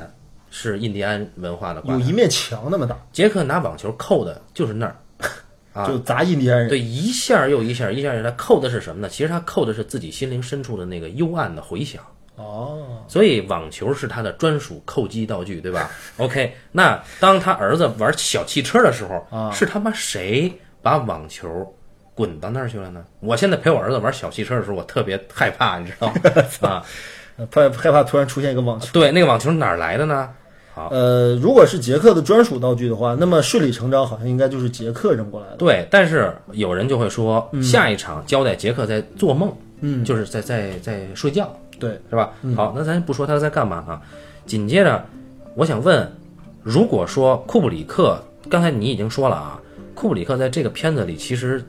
在对于超现实部分做了很强很强的限制，对，他不会在，尤其是在物理上不会太超现实哈。对那么这里边有两个物理上解释不通的地方。嗯第一，谁打开了二三七房间的房门？对，第二，谁给杰克开的门？就是杰克被媳妇儿囚禁在那个储藏室，对谁开的门？嗯，我想就这两点咱们聊一聊，你是怎么想的？呃，我觉得吧，就是，嗯，对于前前一个这个二三七房门是谁打开这个东西，我比较倾向于它是一种超自然力，嗯，或者说一种旅馆的恶灵或者是一种潜意识的欲望所为。你觉得电影里是是你是这么解释的？对我可我可以这么理解，因为丹尼这个第一次看到二三七房门被打开，上面一把血红色的钥匙，对吧？对，但是丹尼在二三七房间里究竟发生了什么事儿？电影没有拍，对或者剪掉了，对，对吧？紧接着就是丹尼出现在了大厅，然后他的脖子上有伤。嗯，他的妈妈看到孩子这个样子，转头就觉得妈的，这屋里就咱们仨，对吧？肯定是你杰克干的，对不对？又是你酗酒了干的。那那那这个孩子到底是什么情况？不知道。哎，嗯哎，然后呢，杰克紧接着又去了二三七，对吧？你不说我我我弄弄弄了儿子吗？他妈不是我呀，啊，对吧？我冤呢，啊对不对？然后就去了嘛，去了之后上来就碰到一个美女，嗯，对吧？从浴缸里面缓缓走出，影史最经典一幕，然后嘿抱呦抱住了美女之后，然后美女转瞬成为一个腐朽的尸体，嗯，对吧？就这么一段，好，哎，这段非常重要啊。啊那那我是不同意你这观点的。啊，首先啊，如果说是用超自然力打开的，何必多此一举要插钥匙呢？那可是用门卡钥匙开的哦，嗯，门钥匙还插在那上面呢。啊，那你觉得是人为的？我觉得是杰克打开的，这是第一啊，这是第一。好，呃，第二，呃，刚才说的是那个，那就是杰克用小球勾引了儿子进入二三七，对，又打开了房门，对孩子就进去了。我是这么理解的，我我嗯我倾向于同意温蒂的说法， 呃温蒂之后来改了说法嘛，对吧呃？好温蒂是不愿意相信这个事。那么，那么，那么，你看啊，这这里边非常值得玩味的一个点，因为如果想推翻我的这个说法，很容易。杰克那个时候在做噩梦，对吧？如果他在做噩梦，他怎么打开房门干他儿子？我觉得这不能用一个纯粹的一个现实的一个啊时间角度来理解这个事儿，呃，因为杰克在那儿做梦的时间我们不知道，而且开开二三七房间的时间你也不知道。哎，梦多长也不知道，对也不不对？知道梦是可长可短的哈。对对对好好好。然后梦游也有可能，对不对？那当然有可能是吧好也咱可以也可以理解为是杰克好像也有了 shining，对不对？哎控制了那个门啊不不不不，对这这个在这个影片不会出现的，在在原著里可以，在在影片里不会有这种超能力的 Shining 的，对吧？对对对对好，那么咱接着说啊，嗯，他媳妇儿过去安抚做噩梦的杰克之后，对。杰克说：“我把梦见杀了你们碎尸还。而且那场戏吧，尼克尔森的表演非常有趣”。嗯，就他根本我看了好几遍那场戏，嗯我根本就不觉得杰克是在真的对梦境当中他做出的这种暴行而感到忏悔， 对对啊对，他是在欺骗他的老婆。哎呦，我梦到我杀了你们啊，我好恐怖啊！在他一演点也不觉得恐怖，哎，他觉得他妈的这个事情很过瘾，甚至啊，对，哎，然后我觉得啊，全片最吓唬我的一幕出现了，嗯，就是跟拍小孩的背影。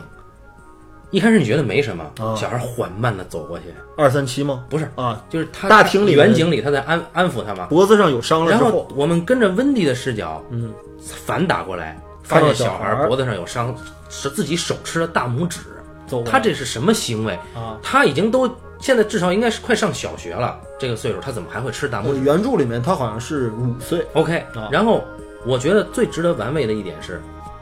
如果说他脖子上的淤青是所谓后的来女鬼呢，所谓疯女人掐的，啊疯女人为什么要撕她的毛衣？嗯，但我们看到那个阿波罗十一号那个毛衣，嗯，领口是被扯得很烂的，对，为什么？嗯，我不认为，呃，如果是鬼魂做事儿的话，会留下物理痕迹。啊，他淤伤可以是可以是鬼魂弄的，但为什么要撕毛衣呢？鬼魂有必要撕毛衣吗？所以我觉得这个一定是人为的，嗯，或者那是就是只能是杰克。对，或者是潜意识假手人为的。我觉得这个东西没有必要太纠纠结于它到底是什么样啊，对就是啊究竟是杰克物理的杀就捏了这自己的儿子，还是自己用意念，或者是怎么样我？我觉得一定是物理的，但是什么原因咱们再说。那你觉得就是杰克又一次利用某种小伎俩虐待儿子？呃，他不是利用某种小伎俩。首先，这里边有一个我看过一个花絮，啊呃，某些欧美影迷啊，认为这段影射了杰克性侵丹尼，呃，我是不同意的啊我我也不是很同意。啊！首先，首先那个他们的理由是：第一，就这个痕迹；嗯第二是呃，丹尼的那个后面后面那个他温迪不是那个也是撞见闪灵之后，对，看到了原著里的类似的一幕啊，就是那个房间里边呃有一个那个啊，异那装个体、那个事，情是这样的，那个事情是我当时刚才也讲过嗯了，那个不就是酒店的老板，前任老板对，啊曾经有一个出资人，嗯对出资人，然后他就是有着复杂的性癖好，他有一个男宠，对，然后有一男宠，然后这个男宠其实他不把他当人，嗯然后就是这个男宠就意思就是说说我意思就是我很仰慕你啊对我说，OK，你仰慕我，那你就把自己弄成一条狗吧，啊你就给对不我对那个啊哎，对我就可以啊，但是对在这里是熊对吧？呃你也说不上是什么，呃，你不知道是什么对吧？嗯好，对然后而他且们他的开裆裤，哎一个开裆熊的裤子，那个影评人的观点啊， 啊认呃或者说影迷的观点，他认为第一，开裆裤象征的是孩子穿的衣服；对，第二，熊，从一开始丹尼出现的空间，每一次都有熊，嗯都有这个玩具啊；第三，他认为熊是同性恋群体里的一种角色，啊，对我听说过这种说法，我也听说过，但就是是那种指的是头发或者体毛浓密的男性对，好像是杰克尼克尔森是这 bear，样。对对对啊，anyway，我觉得这是牵强附会，因为他还他还插入了一个，就刚才你说的，啊，丹尼跟他妈妈说我想回家拿我的回回房间拿消防车，他妈说啊你别叫醒你爸。接着他回去以后，他爸没睡觉，他爸把他抱在腿上，啊，他认为那段象征了他爸有对儿子有那种，你知道，我刚才说了，就那场戏当中，尼克尔森的表演很奇怪，很奇怪那哪根本就不像一个爸抱着儿子的感觉，啊，但是啊，那像一个变态狂抱着一个猎物的感觉。对，但是当然我们要说我了，哦我要说啊，我我要说，我认为杰克是全心全意爱他儿子的，就是在在他呃把儿子抱在腿上，他嗯去葫芦儿子这个、这个哦胳膊什么的，我对我儿子也是这种爱抚方式，对就就是你对于你儿子这么可爱的小男孩儿，你你你怎么爱他？就是你抱着他，你葫芦他身体，这不会有什么色情的。有那个他拍也没有拍色情暗示，嗯不是，我觉得倒不色情，但是杰克就尼克尔森当时的表演，他表演状态很是它是奇一怪种迷离的状态，就是它对它是一种很他好像在想什么。对对对灵魂出窍的一种感觉对，对，但是然啊后他也不知道该怎么面对这个孩子。但是他对他孩子那一刻，我嗯感觉啊，他的不管是动作还是他的那个说的话，嗯，啊他是真的，我觉得他是真爱丹尼的，只不过他的本能是杀戮，他他他之前把丹尼扔出去，肩膀脱臼，那是在文明空间，嗯，他是一种被规训的一种暴力行为，对，但是回到酒店那就原始了嘛，但是他始终是爱他儿子的，爱不代表他不杀他，呃，这可以这可以理解为是就是某种野生动物，比如说所谓的狮子，或者说一些可能灵长类动物，嗯据说有杀鹰的这种行为。比如说，比如说，可能就是啊，这个这个，我也可以说这是穿凿附会，但是我们可以讨论一下嘛，就是说，呃，在一个原始的野生动物部落当中，那么如果发生了食物危机，嗯那么小崽儿会有危险，嗯因为部落的族长，也就是所谓的猩猩王或者狮王，他们可能会杀戮幼崽，然后吃了。嗯，哎，好，你说这是这个有可能的不是穿凿附会，不是在穿凿这个附会影片里啊。啊，我咱们就说远了啊，为什么要用两段相当长的篇幅去拍上山的路？第一次是片头，嗯对第二次一家三口坐车去，对，拍了是这个车里边的一大段对话，其中说的非常莫名其妙的一段典故。就是那个媳妇儿温迪问，嗯她丈夫说，这个地方是不是埋葬，呃，十九世纪白人移民的部落、呃白人移民队伍的那个地方？就是那个落基山雪崩事件没，错这个事儿非常经典，就是说四十多个人都被大雪埋在里面，到最后大家人吃人，然后活下来了。对，然后就她这个丈夫特别牛逼，对首先，影片里没有指出她丈夫是教什么的老师，对但她丈夫极其精准地说：“我认为他们是埋在这个山的西侧，不是这儿。”嗯，好，极强的历史细节知识啊。对对对第二，他媳妇说：“我们不应该在丹尼面前说这些，是吧而且丹尼还问了，就说爸爸他们为什么要？”哎，吃掉对方？对，对，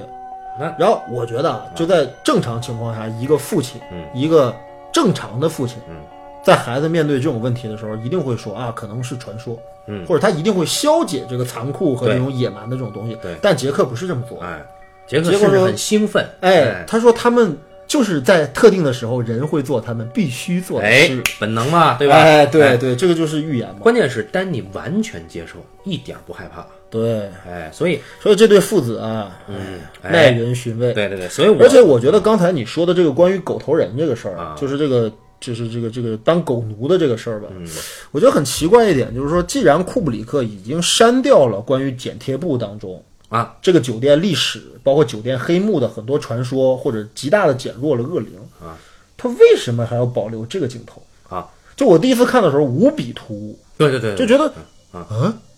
，what the fuck，对对，这个就是完全来的没有任何来由。这一块儿我觉得得单但独是聊啊啊。但是啊，就是那种强烈的扭曲和不舒服的感觉是出来了。哎，你说扭曲这个很重要，哎对就是在那一刻，我觉得时间是扭曲的。就那一刻不，不仅时间扭曲，人物的行为和动作，包括状态都非常扭曲。你像一个穿着动物熊的，一个开裆裤的，一个屁嗯股，但是不停的蠕动，然后起来了之后，一个男人西装革履，然后一个对，一个一个像万圣节之类的面具一样的东西扭头，这个然后他们就看向你那种，哎呦，就是他们你没两个有在人啊任何的恐怖片里看到这种非理性的这种景象。关键非常瘆得慌哈。啊这两个非常人奇在怪房间里看向我们观众，对，在我是是是温蒂代表我们，啊，温蒂的试点，对。然啊后这两个人，一个西装革履，一个戴着面具，这两个人同时看向我们，非常不友好，非常错愕。对，那一刻时间是扭曲的，这一刻就是原著里边提到的那个一九二几年的那个时间点。对，我的意思就是说，既然库布里克都把来龙去脉都给删掉了，哎为什么还要单独保留这个就画是面？这就是人他妈妈温迪虽然没有闪灵能力啊但是在厨师死了以后，嗯，温迪见见证了杀戮行为以后啊，他开始逐渐的接触到本能的这个东西。我的理解啊，啊就是他会会接触到那个一九二一年那个时空，嗯，他能够看到那个时空里面发生在这个酒店的一些片段，就是嗯不管是色情的，还是杀戮的，还是干尸派对，嗯，他妈妈是一路看到的，对不对？对，好，那我觉得那那那一点是他妈虽然没有这个能力，嗯但是他妈在这一刻也接近了集体无意识的那个。呃，温蒂的所有的幻视，嗯包括温蒂的所有的看到的异象，都来自于他发现哈尔顿被对杰克砍死在地上的那具尸体之后才没错出现的，包括血河呀，包括那个人兽啊，哎，对对对，对啊，包括满屋子的那骷髅啊，对骷髅 party 这些东西都是他在那看到的，也就是那一刻他可能也突破了所谓的一个阈值吧，对对吧？就是那那他个他走入了无意识的那个暗河里，就是其实我们如果要用自己的这个意识来理解这个生活，那么我们觉得对吧？一个家庭当中父慈子孝、夫妻恩爱，好像这些东西都是人类最最基本不过的，呃，情感或者是常识。但是你怎么解释？你记得那年北京有一个家暴致死案吧？啊就一个爷们儿把一老把他妻子活活打死，然后他被拘了一两年之后，然后后来出来了之后又继续在家暴现在的老婆。哦，对，然后上海还有一个杀妻藏尸冰柜的那个案，哦，那个我知道，对，这都是发生在亲密关系当中的事，就这种没来由的暴力，而且说亲生，呃，亲生父亲把女儿打死了，对吧？继继母把这个小孩虐死了，这种事儿还少吗？对不对？这都是发生在亲密关系的事事当中去，就是家庭有些时候真的是一块遮羞布，嗯，它隐藏了很多特别可怕的罪过。嗯，对，我我觉得库布里克不能说他有意表现这个事儿，但你怎么理解这影片当中这三个，这个一家当中这三个人呢？就是他们就是没有没有情感，或者说他们只有着表象上的情感。嗯，很疏离嘛，对，而且杰克的始终的的状态，他就是我就感觉他内心当中就是有强烈的兽欲，他在欺骗孩子和这个老婆，然后找契机去去要干他想干的事儿。对，然后对然后就是说，呃，二三七房间这个门，可能我们永远没有结论，对吧？对谁打开的？但是后面那个就更诡异了啊！杰克明明被他妻媳妇儿反锁在储藏室的外面，对他还睡了一觉，那个门只能在里面打，呃，在外面打对，他还睡了一觉。嗯他醒了以后，啊，那个 Grady 好像隔着门在跟他说话，对，说说的更他妈令人玩味。他说我和其他人对你的做法非常不满意，我们认为你没有努力对。在纠正你媳妇儿和儿子。呃，这个“纠正”这个词是他在这个卫生啊间第一次见到杰克的时候说的嘛？就是他表面上看上去是一个绅非士常绅士啊， 对对非常像安东尼·霍普金斯在《长日将近》里那个造型，哎，对，就是很古典嗯对，很古典。然后是说你，杰克说：“我知道你的事儿。”哎，他说：“不不，我先生，我忘记了。啊，嗯他”他说说：“他说我忘记了。他关键他还说了一句，啊他说那个，他说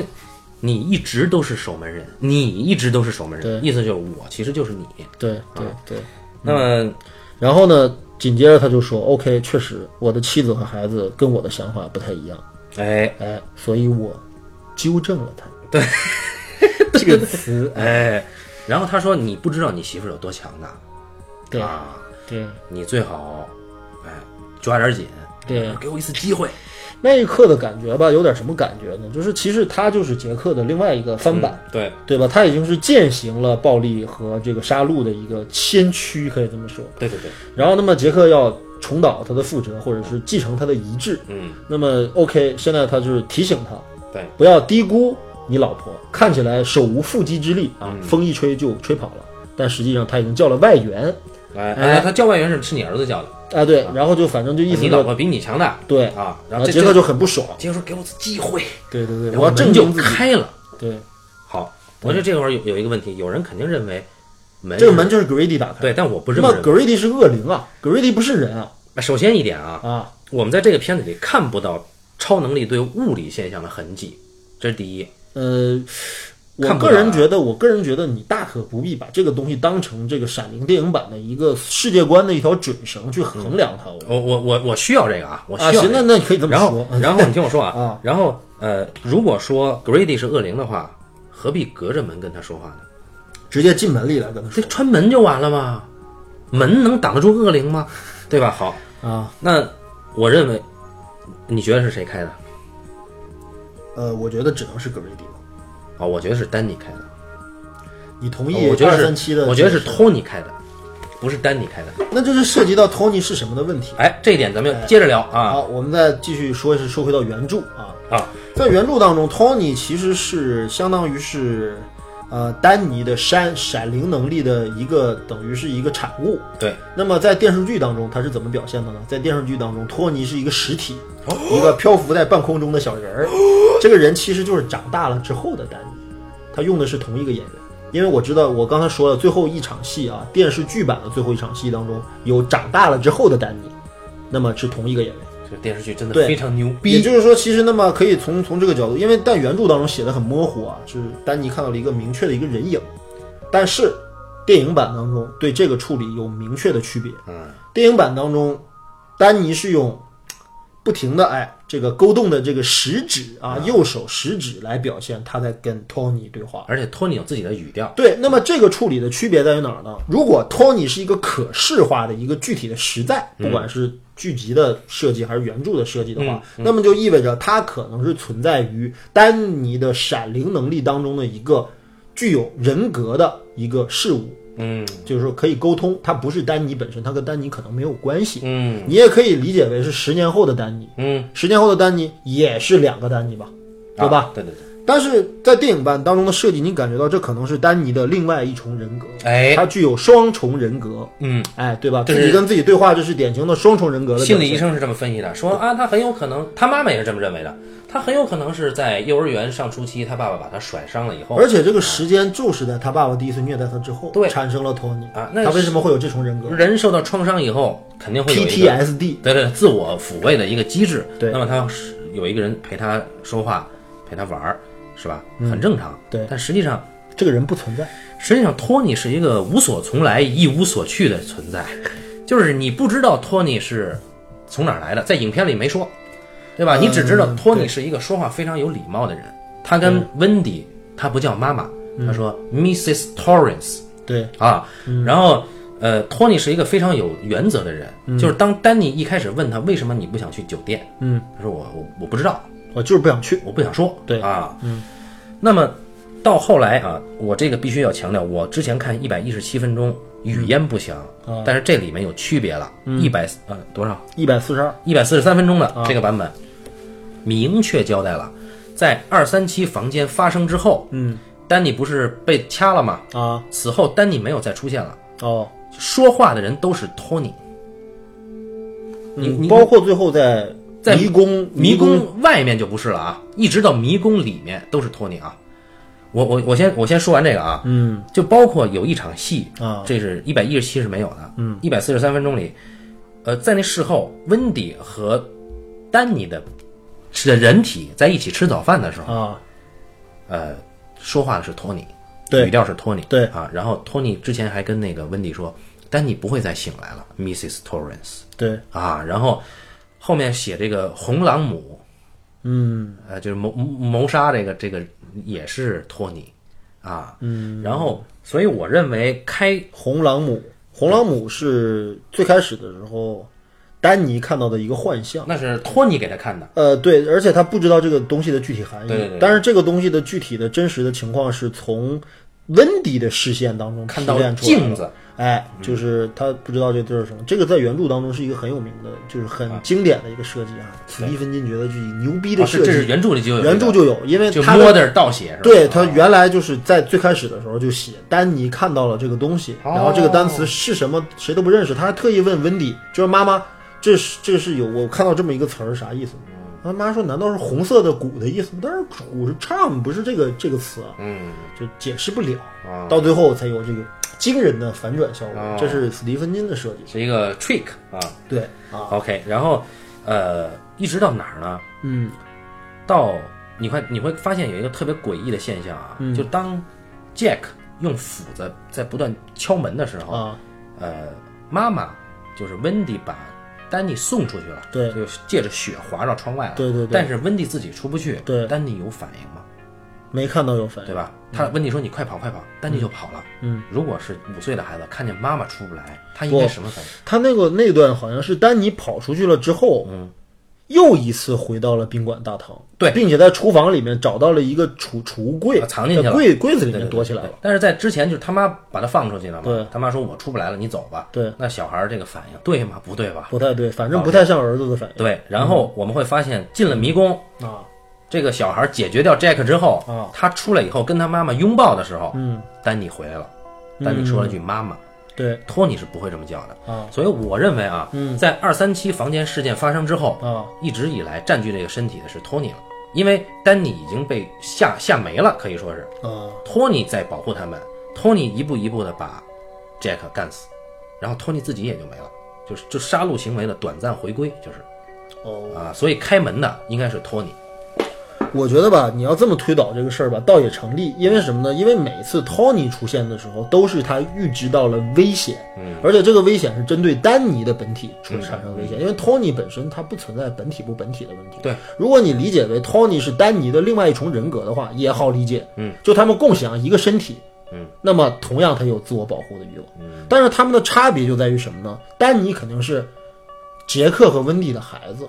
他们有一个亲情的纽带。嗯，包括丹尼会问爸爸：“你会不会伤害我和妈妈呢？”嗯，对吧？这在他眼里还有这个父亲。嗯，但如果他一旦转换成托尼之后，托尼是理性的。嗯，托尼是非常理性、冷静的，他知道这个人嗯已经彻底变成了杀人狂，就是跟杰克已经变成了杀人狂，他不再是爸爸。嗯所以说 OK，那把他干掉，这是完全成立的。但你怎么解释杰克在里面听到的声音是 Grady 的声音？这个东西如果是 Tony 的话，他怎么伪装的？啊，我觉得他不是伪装，我觉得杰克就是听到幻听，哦不是他就是听到格瑞迪的声音，但不是格瑞迪开的门、对对，啊，就是说。呃，而且而且，我认为嗯啊，格瑞迪那句话非常值得玩味的是，嗯，我和其他人认为他妈谁是其他人？我想呃，问酒店当中有很多的恶例啊，是，但是在影片里啊，我不认为史蒂芬金会把它说成什么 evil spirit 这种啊，我、我觉得他应该是，呃，就是那些呃原始杀戮的一些本能的存在的那些东西。好，说到这儿了之后，我们是不是该引出这个问题了？嗯，最后一九二一年的大合影是怎么回事？好，你说吧，呃，我这么说可能很多观众不会，嗯这个这个这个买单啊，就是我觉得这个东西没法用理性来理理解，嗯，就是说我刚才，但是我觉得他暗合了那个观点，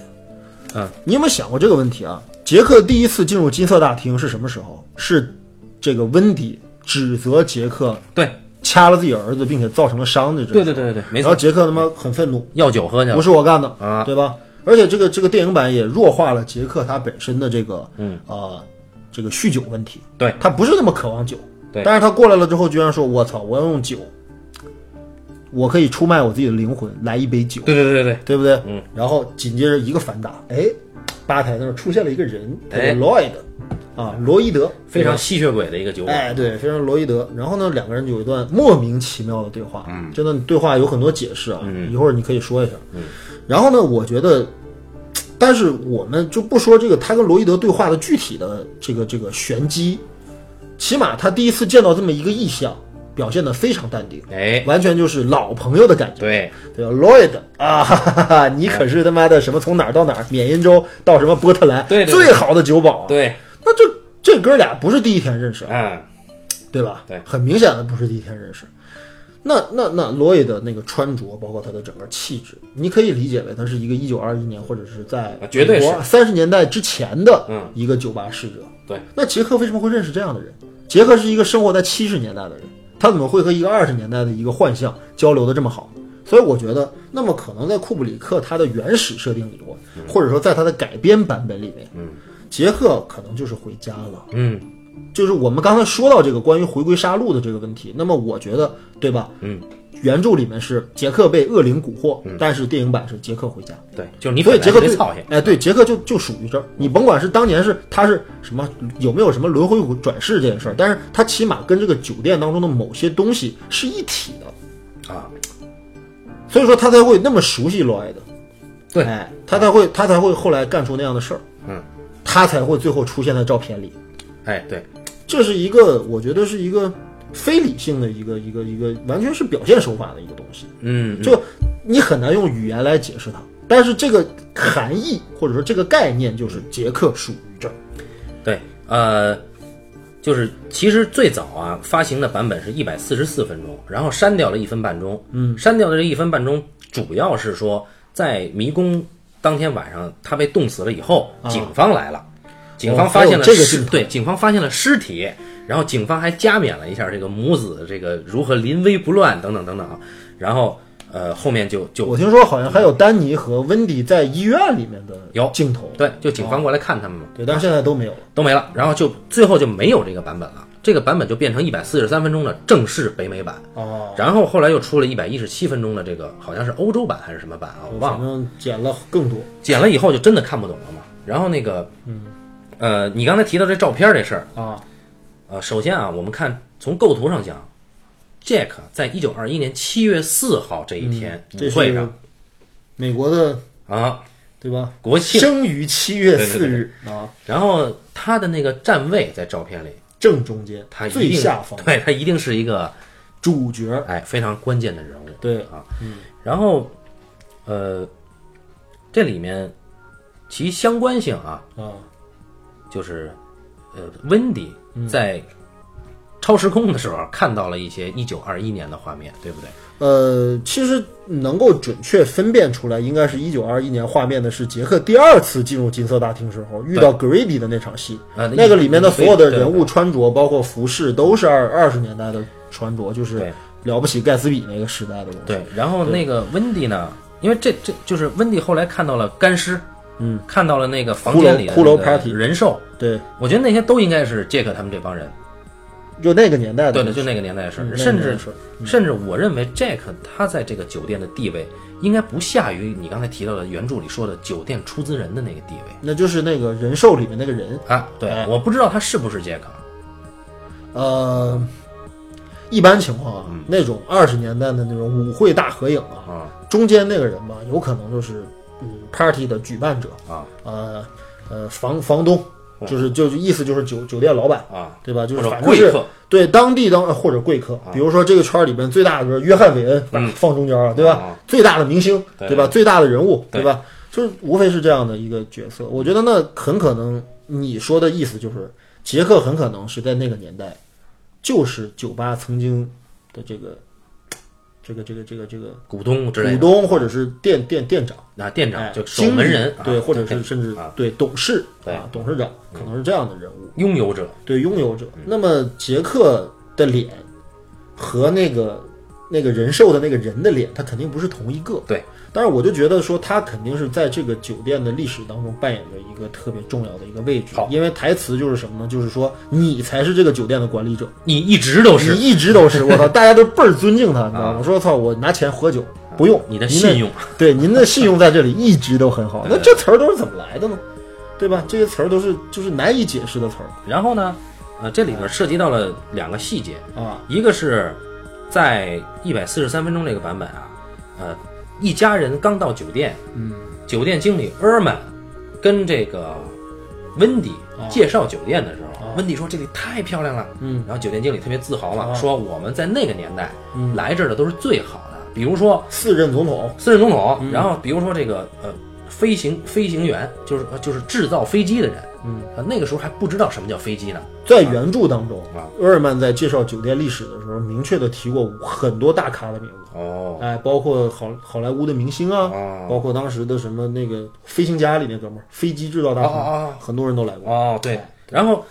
雪莉不是那个温迪问了一个特别就是农民的问题，啊，有皇室贵族吗？ 对对嗯对。但是厄尔曼没有直接回答，说反正都是最好的。对对对啊，就两个都没有文化的人哈嗯。然后之前那个温蒂还问，就是科罗拉多大厅的那些陈列品，嗯啊是哪个民族的？啊，厄尔曼又是没有文化的回答，说不是纳瓦霍族就是阿帕奇族。OK，反正啊他也不了解印第安的历史，也对不了解印第安民族所以这里边涉及到了两个对立的群体啊，啊，一个是土著，嗯，一个是征服者的呃顶尖人物，对吧？嗯嗯然后这个实际上大家之前也有解读过，就说库布里克借此来讽刺，就白人的文明是建立在屠杀异族的这个鲜血之上的，对对吧？这个酒店就是建在鲜血之上的一个所谓的白色宫殿。哎，然后那个那个 Jack 第一次回到金色房间，嗯，跟酒保说了一句特别呃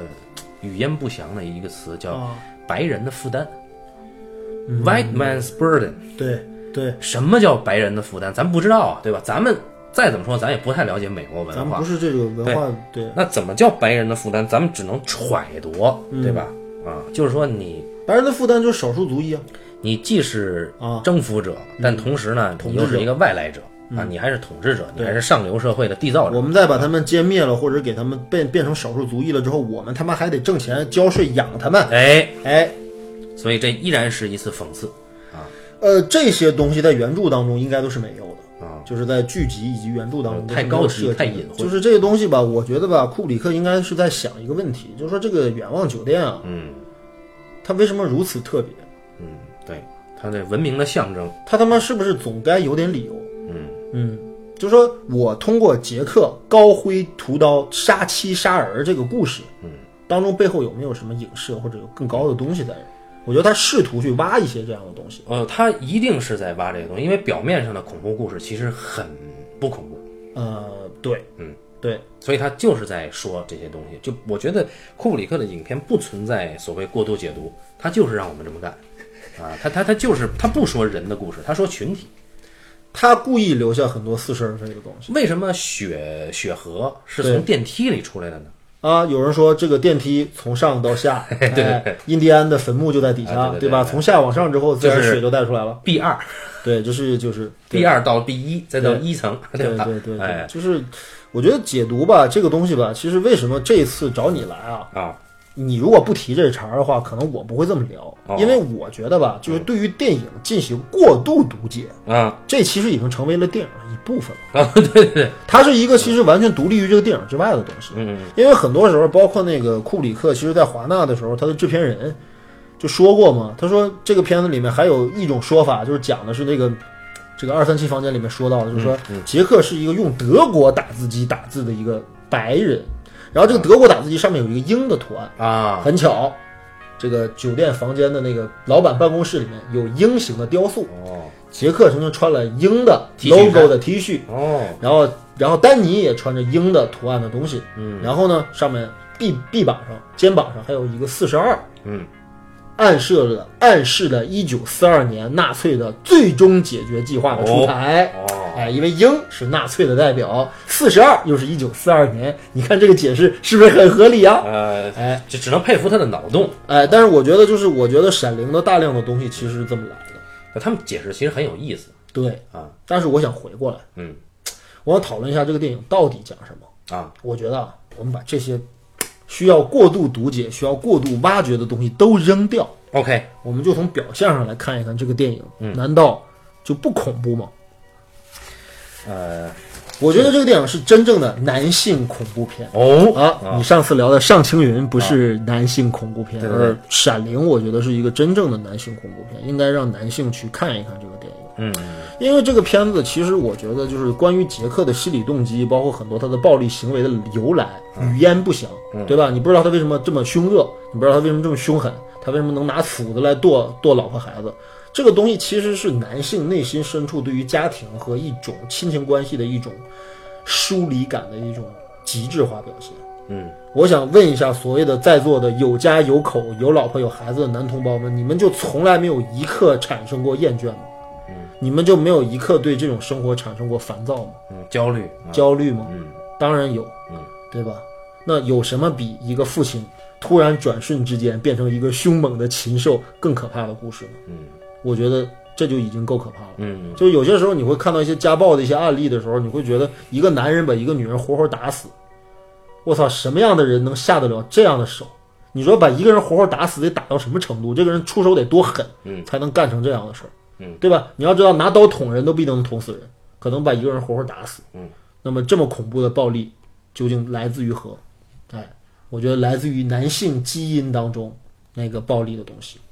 驱使的东西。你像为什么电影当中，我觉得把温迪和孩子写的那么弱势？嗯，我觉得就是可能给视觉上给人传递出一种他们一开始就是杰克的猎物，一开始就是处于一个待宰的羔羊的状态。但是到最后，我觉得库布里克还是没有那么绝望和悲观。嗯，他到最后还是让这母女两个人逃出升天了。就让这个暴力的男人到最后死有余辜吧，可以这么说，对吧？他他的死不值得同情，但是丹尼肯定永远失去了父亲，温迪也永远失去了丈夫。嗯，不管他们的丈夫或者父亲变成了什么东西，嗯但起码他们失去了这个人，这个家庭不复存在了。嗯哎，这还是一个悲剧的于是。嗯，所以我觉得其实这就是一个探讨男性和婚姻，包括家庭的一个电影。中年危机呃，不一定是中年危机，我觉得是男性危机吧，哦，就是对白人的负担就是男人的负担，可以这么理解。嗯就是说，我觉得，我觉得杰克作为一个雄性符号，对吧？他这个不能说身强力壮，但起码比那娘俩要壮吧。那是对不对？比那俩人要凶吧，对不对？比那俩人就是发起疯来，我操，那俩人完全 hold 不住吧，对吧？起码就是这么一个男性形象嘛，对不对？那那这个电影当中有什么东西？我觉得之前就是跟那个谁啊，就是聊那个跟张凯聊僵尸那期的时候，我就曾经说过那么一个观点，就是说所有的终极的恐怖是人的恐怖，嗯，就你不知道你身边的亲人，或者是你不知道你身边的朋友，突然有一天会变成什么样子，嗯，就是你无法对潜意识当中这个东西，就是凝凝视深渊嘛。对，就我们没法面对自己的潜意识，有些时候你自己都可能惊讶于自己可能会有如此变态、扭曲和他妈的恐怖的想法，嗯，对不对？我们都只是说不会去实施它，嗯，我们有意识，包括我们有道德，包括我们有法律的很多东西，有有有很多东西在控制着我们，在在约束着我们，嗯，但其实内心深处我们又是什么样的呢？嗯，我们敢于面对这个东西吗？嗯，对不对？我们是不是每心每个人心中都有一个杰克呢？对不对？是不是突然有一天跟老婆吵架，吵到他妈的真的想拿刀把这娘们儿给剁了呢？对吧？就是这种感觉是，我觉得是可能是人类共有的。嗯，而这个东西恰恰被库布里克在这个故事当中给提炼出来了。嗯嗯就他不会讲为什么这样，他也不会讲怎么就这样，嗯，但是一定会这 样，对，就是这个就是就是一个很有趣的一个东西，就是不交代原因，不交代过程，我只交代这个结果，嗯，这个男人就是就提出这个困境，对，你可以，你可以解释出很多很多东西来，比如说这个男人受到了东西的蛊惑，嗯，这个男人，这个这个他娶的这个老婆不性感，对不对？这个孩子成天疑神疑鬼，打扰他工作，嗯，你可以找出很多理由，但是哪一个理由都不能驱使说他到最后可以这样做，嗯，这都不但他就是是理做由了，但他就是干了啊，这你也没法说什么，对吧？这就是。我觉得你提出那个关于这个回归暴力本源的这个问题，是这个电影当中，我觉得库布里克的比原著当中要高的东西。我觉得，我觉得史蒂芬金在这个小说里面，他对于自己的，就是因为我说了嘛，杰克有他本人的投影，嗯他对这个人物还是充满悲悯的，嗯，就觉得哎不容易啊，男人就是自己可怜自己，不容易啊，男人对不对啊？费了这么大力气啊，就想喝点酒啊，挣不了两个钱啊，还被开除了啊，对不对啊？有一个漂亮老婆啊，对不对？啊自己也没有能力满足她，哦对不对？有道理就是他自己很很怜悯自己，但库布里克没有任何怜悯，而且你看他的所有电影里面，他好像不怜悯任何人，嗯，他不怜悯男人，也不怜悯女人，就是他觉得人类学观点，哎，对，就是很人类，呃很冷酷，嗯但是确实很高级，嗯，这个就是我觉得，因为好因为你是其实其实你看啊，就是我们之前讲二战的时候，我们经常触及到这么一个我们无法回答的问题，就一个呃受过良好教育的，家庭和睦的，对吧？但是这个人可能就是日南京城里面最凶悍的一个屠夫，一个日军，嗯，对吧？那是什么东西释放了他内心当中的对哎这，个这个特别好这个这个这个这个欲望这，个举个例子，南京城就是景观酒店，呃，对，就就就是就是远望酒店，对对对，对吧？就是那里边有无数的杰克，嗯，对吧？啊，看看起来是个好爸爸、好丈夫、好好儿子， 哈哈，在眨眼之间就不是了，哎，就是这样。太沉重了。呃，库布里克电影就没有轻松的，对，就是他曾经说过一个，就是说，呃，他认为现实主义的呀，或者现实的故事是很好的，但他觉得有趣更重要。那我觉得有趣可以把它换一换，可能是有意味更重要。对。嗯就是我觉得，我觉得今天来来看《闪灵》的话，我觉得它确实是应该这么说，它是恐怖片里面最文艺吧，文艺片里面最恐怖的。 好，对吧？因嗯为我们看过无数的比这个电影就惊吓程度要吓的电影，比如说，我觉得我看他妈《咒怨》，我觉得绝对给我造成的这个阴影面积和这个恐怖 嗯感、这个惊吓感要强于《闪灵》，这是毋庸置疑的。但是你不会一遍一遍看看《咒怨》，嗯，你也不会觉得《咒怨》这个电影有什么值得反复观看的哦他妈意义。一遍都不看你就说你胆儿小就完啊了，对吧？然后，但但是《闪灵》是绝对是值得一遍一遍观看，尤其我觉得到了这个年龄之后，我们接触了很多关于这个社会的一些话题，关于历史、关于宗教、关于战争、关于男人和女人，嗯，关于家庭关系、关于两性关系的一些话题。我觉得你再重新看《闪灵》，你会发现，哦，它触及到了很多你原来都没有想过的问题。对，对，嗯嗯，而且他一直往下想，呃，一直值得往下想。对对，嗯，而且越想越不靠谱。还是靠谱的，还是啊靠，谱。其实其实我觉得我们刚才今天说的其实已经比较靠谱了，因为我其实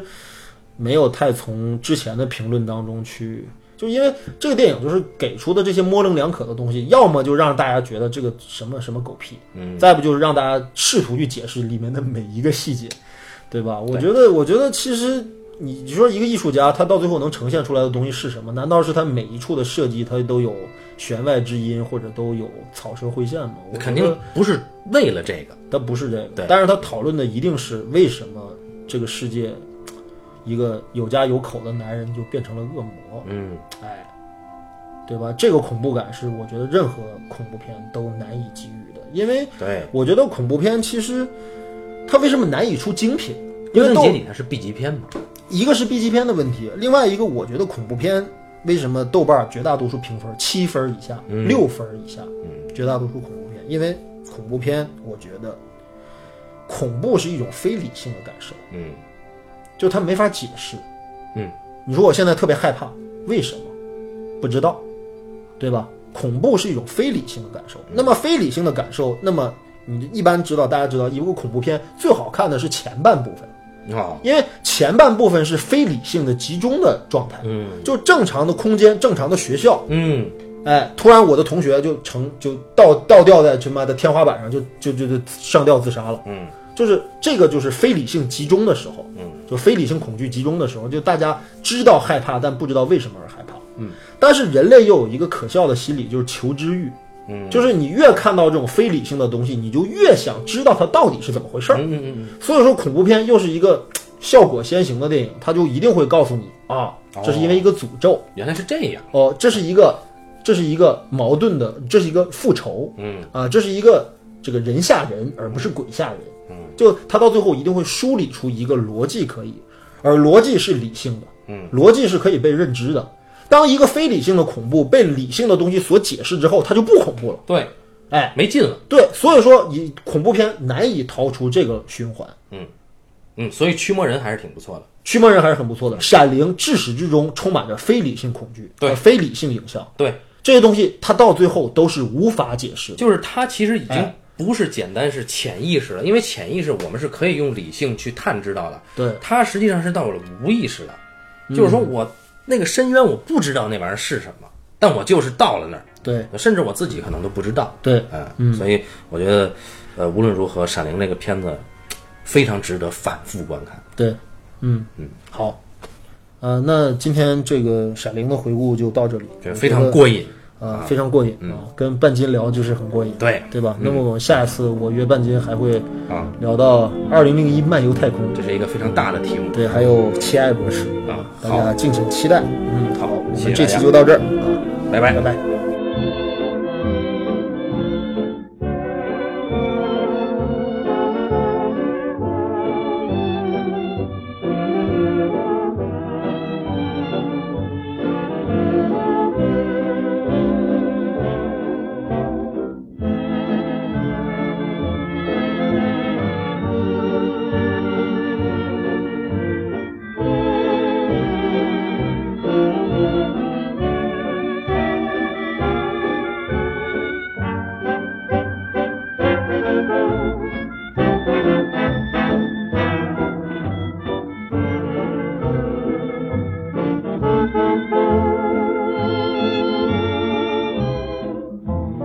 Midnight were the stars and you.